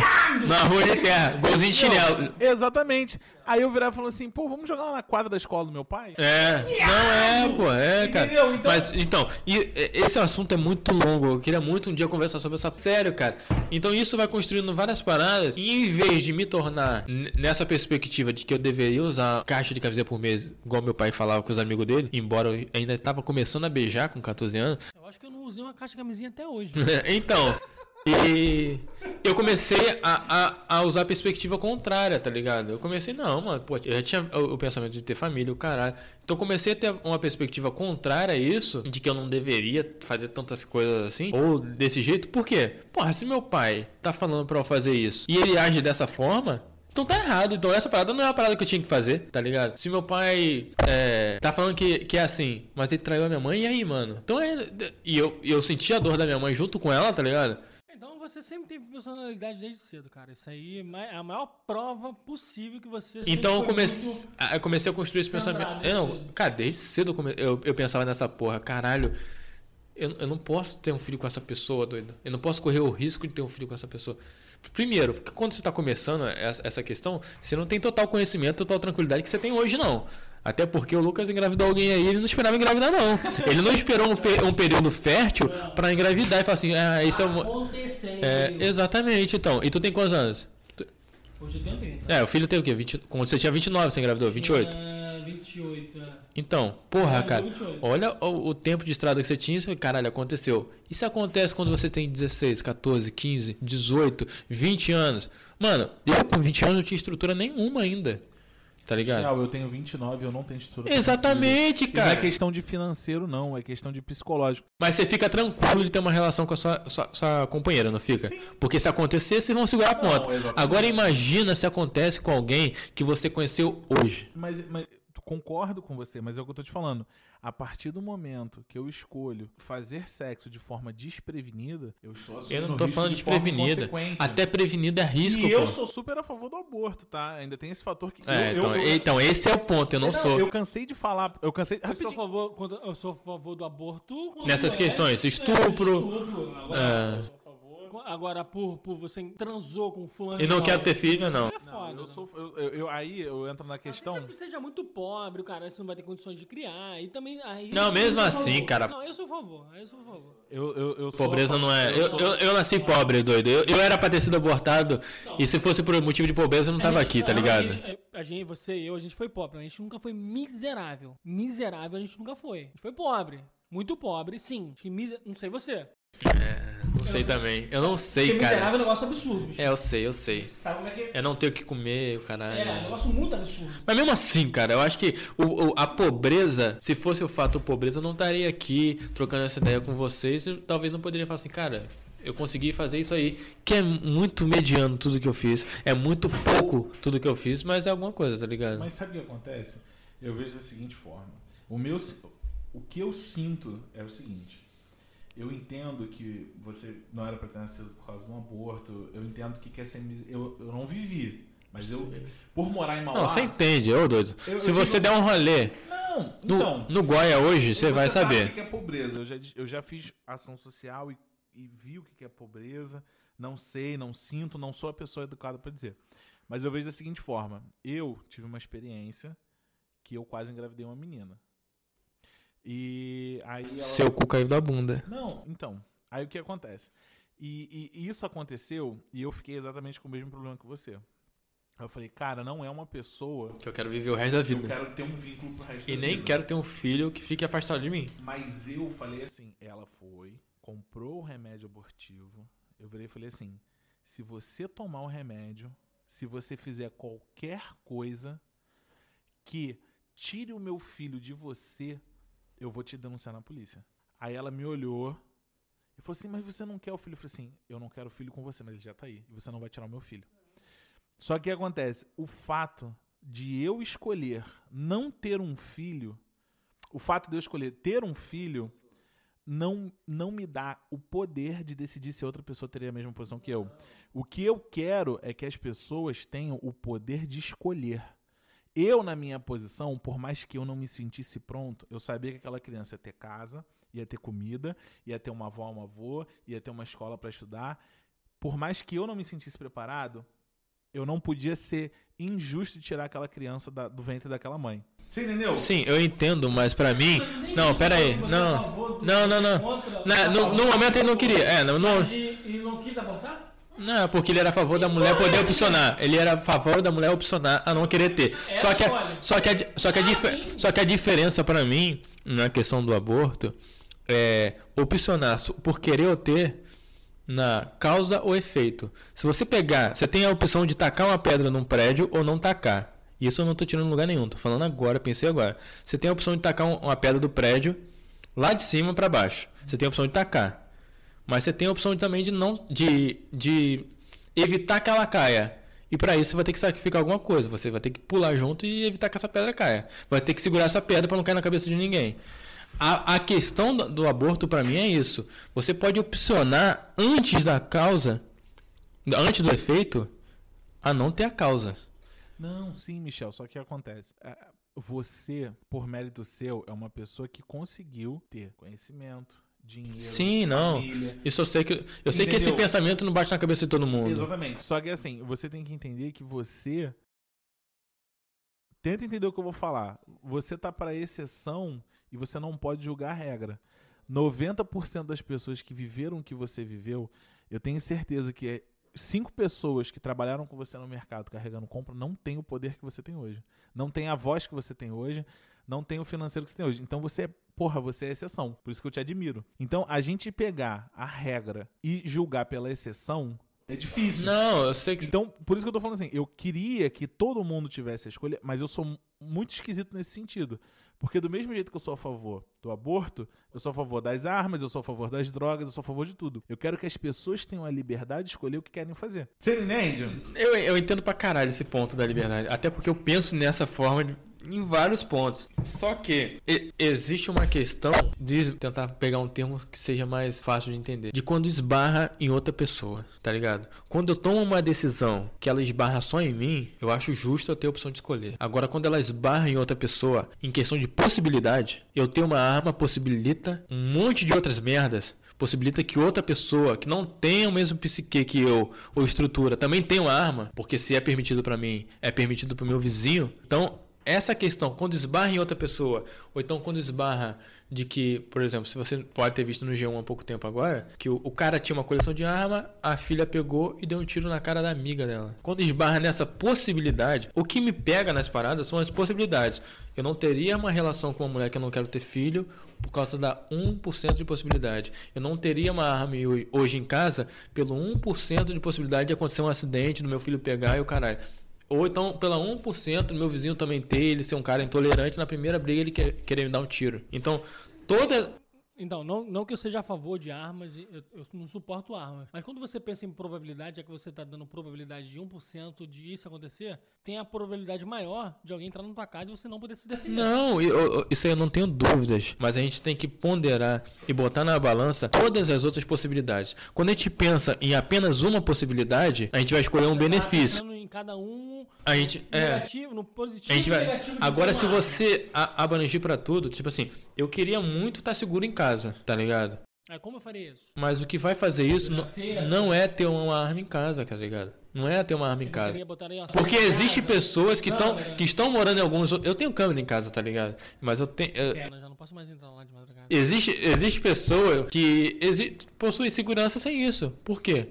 Estado provê, tá ligado? Existe posições que você está que você vai ter, vai ter mais segurança. Isso é inevitável, tá ligado? Só que tudo. Cara. Você quem mora na Zona Sul, né? Nem quem mora na Zona Sul. É. Não, Zona Sul tem, mano. Não, Zona Sul tem, mano. tá. Cara, Cara, cara, tem. É, é doido. Eu vou te falar uma coisa de Só que é aquilo, você abre mão de um monte de outras coisas. Agora, a questão. Pagar 4 mil reais Só que pra mim, a questão opcional é a, é a causa. Você tem a opção de ter a causa ou não. Agora, o efeito, pra mim, é uma questão que você tem que arcar. Se eu fiz um filho, eu vou ter que arcar, doido. Eu não vou interromper o efeito. Eu não vou pular de um prédio pra segurar uma pedra pra ela não cair na pessoa. assim, a partir do momento que o ser humano abriu mão de viver sozinho numa oca e decidiu viver em sociedade, tudo que você Tudo faz, esbarra. tudo esbarra em alguém. Tudo esbarra. Tudo esbarra em alguém. Exatamente, A cara. partir do Esse momento- podcast aqui ele vai esbarrar em alguém de uma forma negativa. E, uma- e alguém positivo. Então tá entendendo, Michel? É que você, quem, você é quem você é hoje por tudo que você viveu. Se eu tivesse pegado você, um exemplo, tá? Sua mãe teve você e você tivesse dado produção, você seria outra pessoa totalmente Não, que você é vezes, cara, mil vezes. Entendeu? Mas então, eu- é assim, eu- eu- eu não- Talvez, talvez esse- Eu não tô querendo universizar o meu pensamento, mas, É, mas, mas assim, a gente tá conversando pra chegar num senso É, comum. mas eu acho, tipo assim, eu acho o aborto justo nesse momento que aconteceu com a garota. Foi abusada. Num, num momento de que a, a, a vida. Então você tem noção do que é justo e que não é justo pra um aborto. Não, pra mim, Tem, tem momentos que você acha que. Ah, ah, Claro, ah, porra, ó. Ah, não, O- galera. Igual, risco da primeira vida que veio, por exemplo, a mãe é a primeira vida que veio. Se você for botar, se você for botar na balança, a primeira vida que Mãe é veio. criança, É, ele a primeira vida que pior veio ainda. tem um valor maior. Que é Então, criança. então você tem que poupar essa vida Que é e vai ter que sacrificar a outra. Aí tudo bem. Ah, a- garota tem 10 anos, ela não vai aguentar, tá ligado? Ou então, uma questão de estupro, é um trauma. E mesmo ela abortando, ela já vai ter um trauma. E- é, agora imagina convivendo com uma criança que é fruto de um abuso, ela vai olhar ali. Então, tipo assim, eu acho justo pra caralho. Tem, é, aí realmente é uma causa que tem que acontecer. Mas agora, por irresponsabilidade, eu acho que não, cara. Porque a gente tem muita opção de escolha. E a gente tem que começar a controlar um pouco nossos impulsos. A gente ainda não tem esse, esse controle de impulso. E é- eu, eu mesmo, cara, eu faço uma porrada de coisa por impulso, tá ligado? E eu tenho trabalhado um pouco nisso. Sei que todo mundo não tem essa consciência, a maioria não tem a consciência e trabalha no impulso. E, mano, quando o bagulho. Só E quando. É, quando o sangue descer, mano, e já- já foi. Só que aí é, é aquilo que eu sempre falo, cara. Se você não quer uma parada, evite sempre as coisas que podem levar. Eu falo muito com o Matheus, cara, pra caralho. Ele fala assim, mano, se você não. Eu te falo aqui, me ouve, me ouve logo. Mateus, esquece, você já é. Tá Não, tudo o Matheus bom. repete. Matheus repete. Mas eu sempre falo assim, É. Matheus, não porque ele precisava desse conselho, mas a gente conversava sobre ela. Se você não quer trair a sua companheira, você tem que evitar todas as possibilidades. Qual a primeira possibilidade? Intimidade, uma conversa mais descontraída. Então tu vai evitando esse, Ah, essa. não caiu, eu nunca É. fiz isso. O Matheus foi, foi muito sério. Não, tu tem. Eu sei, pô. E tu tem que sempre segurar. Que evitar as, evita as possibilidades, tá ligado? Se, se você evitar as possibilidades, a parada não chega, cara. Porque num ponto que tu chegar e falar assim, mano, eu vou fazer essa porra. E falar pra outra pessoa, você vai ter que fazer, mano. Tá ligado? Se tu chegar pra. Se eu chegar pro Guilherme e falar assim, Guilherme, eu vou te comer. Eu vou ter que comer o Guilherme, cara. Eu, eu- realmente eu vejo de uma forma totalmente diferente. Eu acho lindo as pessoas se conhecerem, viverem uma história romântica, etc. Só que é, 90% das pessoas não vão ser Não, mas a assim. gente não tá falando disso, a gente tá falando de eu- aborto. não, calma. Ouve o que eu vou falar. Eu acho assim, eu não estava preparado pra ter minha primeira relação sexual. Não estava. E tive. Aham. E você provavelmente não fez. Eu conheço. Guilherme, eu- eu- você provavelmente não fez essa primeira relação sexual porque você estava com muita vontade. Não, eu fiz porque eu queria perder a virgindade. Porque você precisava. Porque eu precisava. E não precisava. Mostrar pra alguém, tinha que mostrar pra alguém que você tava. Você tava Cara, dor. Não, no meu caso foi curiosidade mesmo. Cara, quando. Mas como é que você. Curiosidade? Eu queria Botar sentir o... corpo de uma mulher. Pô, que não seja desnecessário, né? Não, cara, pra, pra- pra- pra ter uma ideia, ne- ne- nessa, con- nessa, conversa de, nessa conversa de virgindade, eu, eu vivia sempre com os moleques mais velhos. Rafael, Everton, era tudo mais velho. Quando o primeiro falou assim, cara, eu perdi, e aí meteu aquele caô que todo mundo já. Todo homem vai meter Tipo, ah, minha prima. Mano, eu olhei e falei assim: eu não tenho nenhuma prima pra meter esse caô. Tá ligado? E esse caô é só pra me proteger, pra ninguém ficar enchendo o saco, tá ligado? Porque há encheção de saco, mano. Porra, quando você é BV tem encheção de saco, mano. Tá ligado? Então, é- isso aí é um tópico bom pra você. Eu- eu- cara- falar, tipo, o que, que a gente vai falar pros nossos filhos? Não é, Porque cara, tive eu pai e perdi. Pra falar isso pra mim, eu, eu acho que é importante deixar. Eu perdi o VV por, por, por obrigatoriedade, cara, tá ligado? Tipo assim, eu, eu tinha que beijar alguém. Os moleques falam assim, um rapaz. Eu tinha que beijar. Não, beijar uma pessoa que eu não queria. Foi, uma- Sério? foi horrível, tá ligado? Foi horrível, horrível, horrível, horrível. Mas e aí, eu tinha que fazer aquilo ali pra quê? Pra ser aceito naquele grupo de moleque Mas ali é de porque 12, o 13. adolescente, o adolescente, quando ele sai, quando o adolescente sai da, da, da infância, sai dos olhos da mãe, debaixo das Tem que ter pelo no sovaco. Ele vai, ele vai. isso- É, ele mano, vai porra. descobrir- Ele vai descobrir o mundo e você saiu dos olhos da sua mãe, você vai descobrir o mundo. E você quer entrar num grupo. A gente é bicho. A Mas isso é- da- a gente isso é de um lugar pra ir pra cara. outro lugar. A gente é Eu acho bicho. isso ruim pra caralho. Mas- Porque, mas tipo é assim. assim. Esse assunto tá muito bom porque a gente foi da teoria do vidro ao aborto, ao que a gente é bicho e vive em sociedade. Galera, eu sinto muito, mas eu vou encerrar aqui que a gente já vai pra duas horas de gravação. E São senão. três horas de gravações, tá? Não, Se você são- botar minuto por minuto, as outros dois cortes dá três então, horas. então eu vou ter que encerrar aqui. Galera, foi uma satisfação enorme ter o Michel aqui. Igualmente, cara. Cara, quem quiser seguir, segue lá, arroba Lucas Luz Burgueiros, Los Burgueiros e só Los Burgueiros também. arroba Guilherme Muniz Mariana. E arroba Michel Alves, letra L, tudo junto. Ou gmfotografia.insta. Lá é meu Instagram de trabalho. Galera, um abraço e tchau.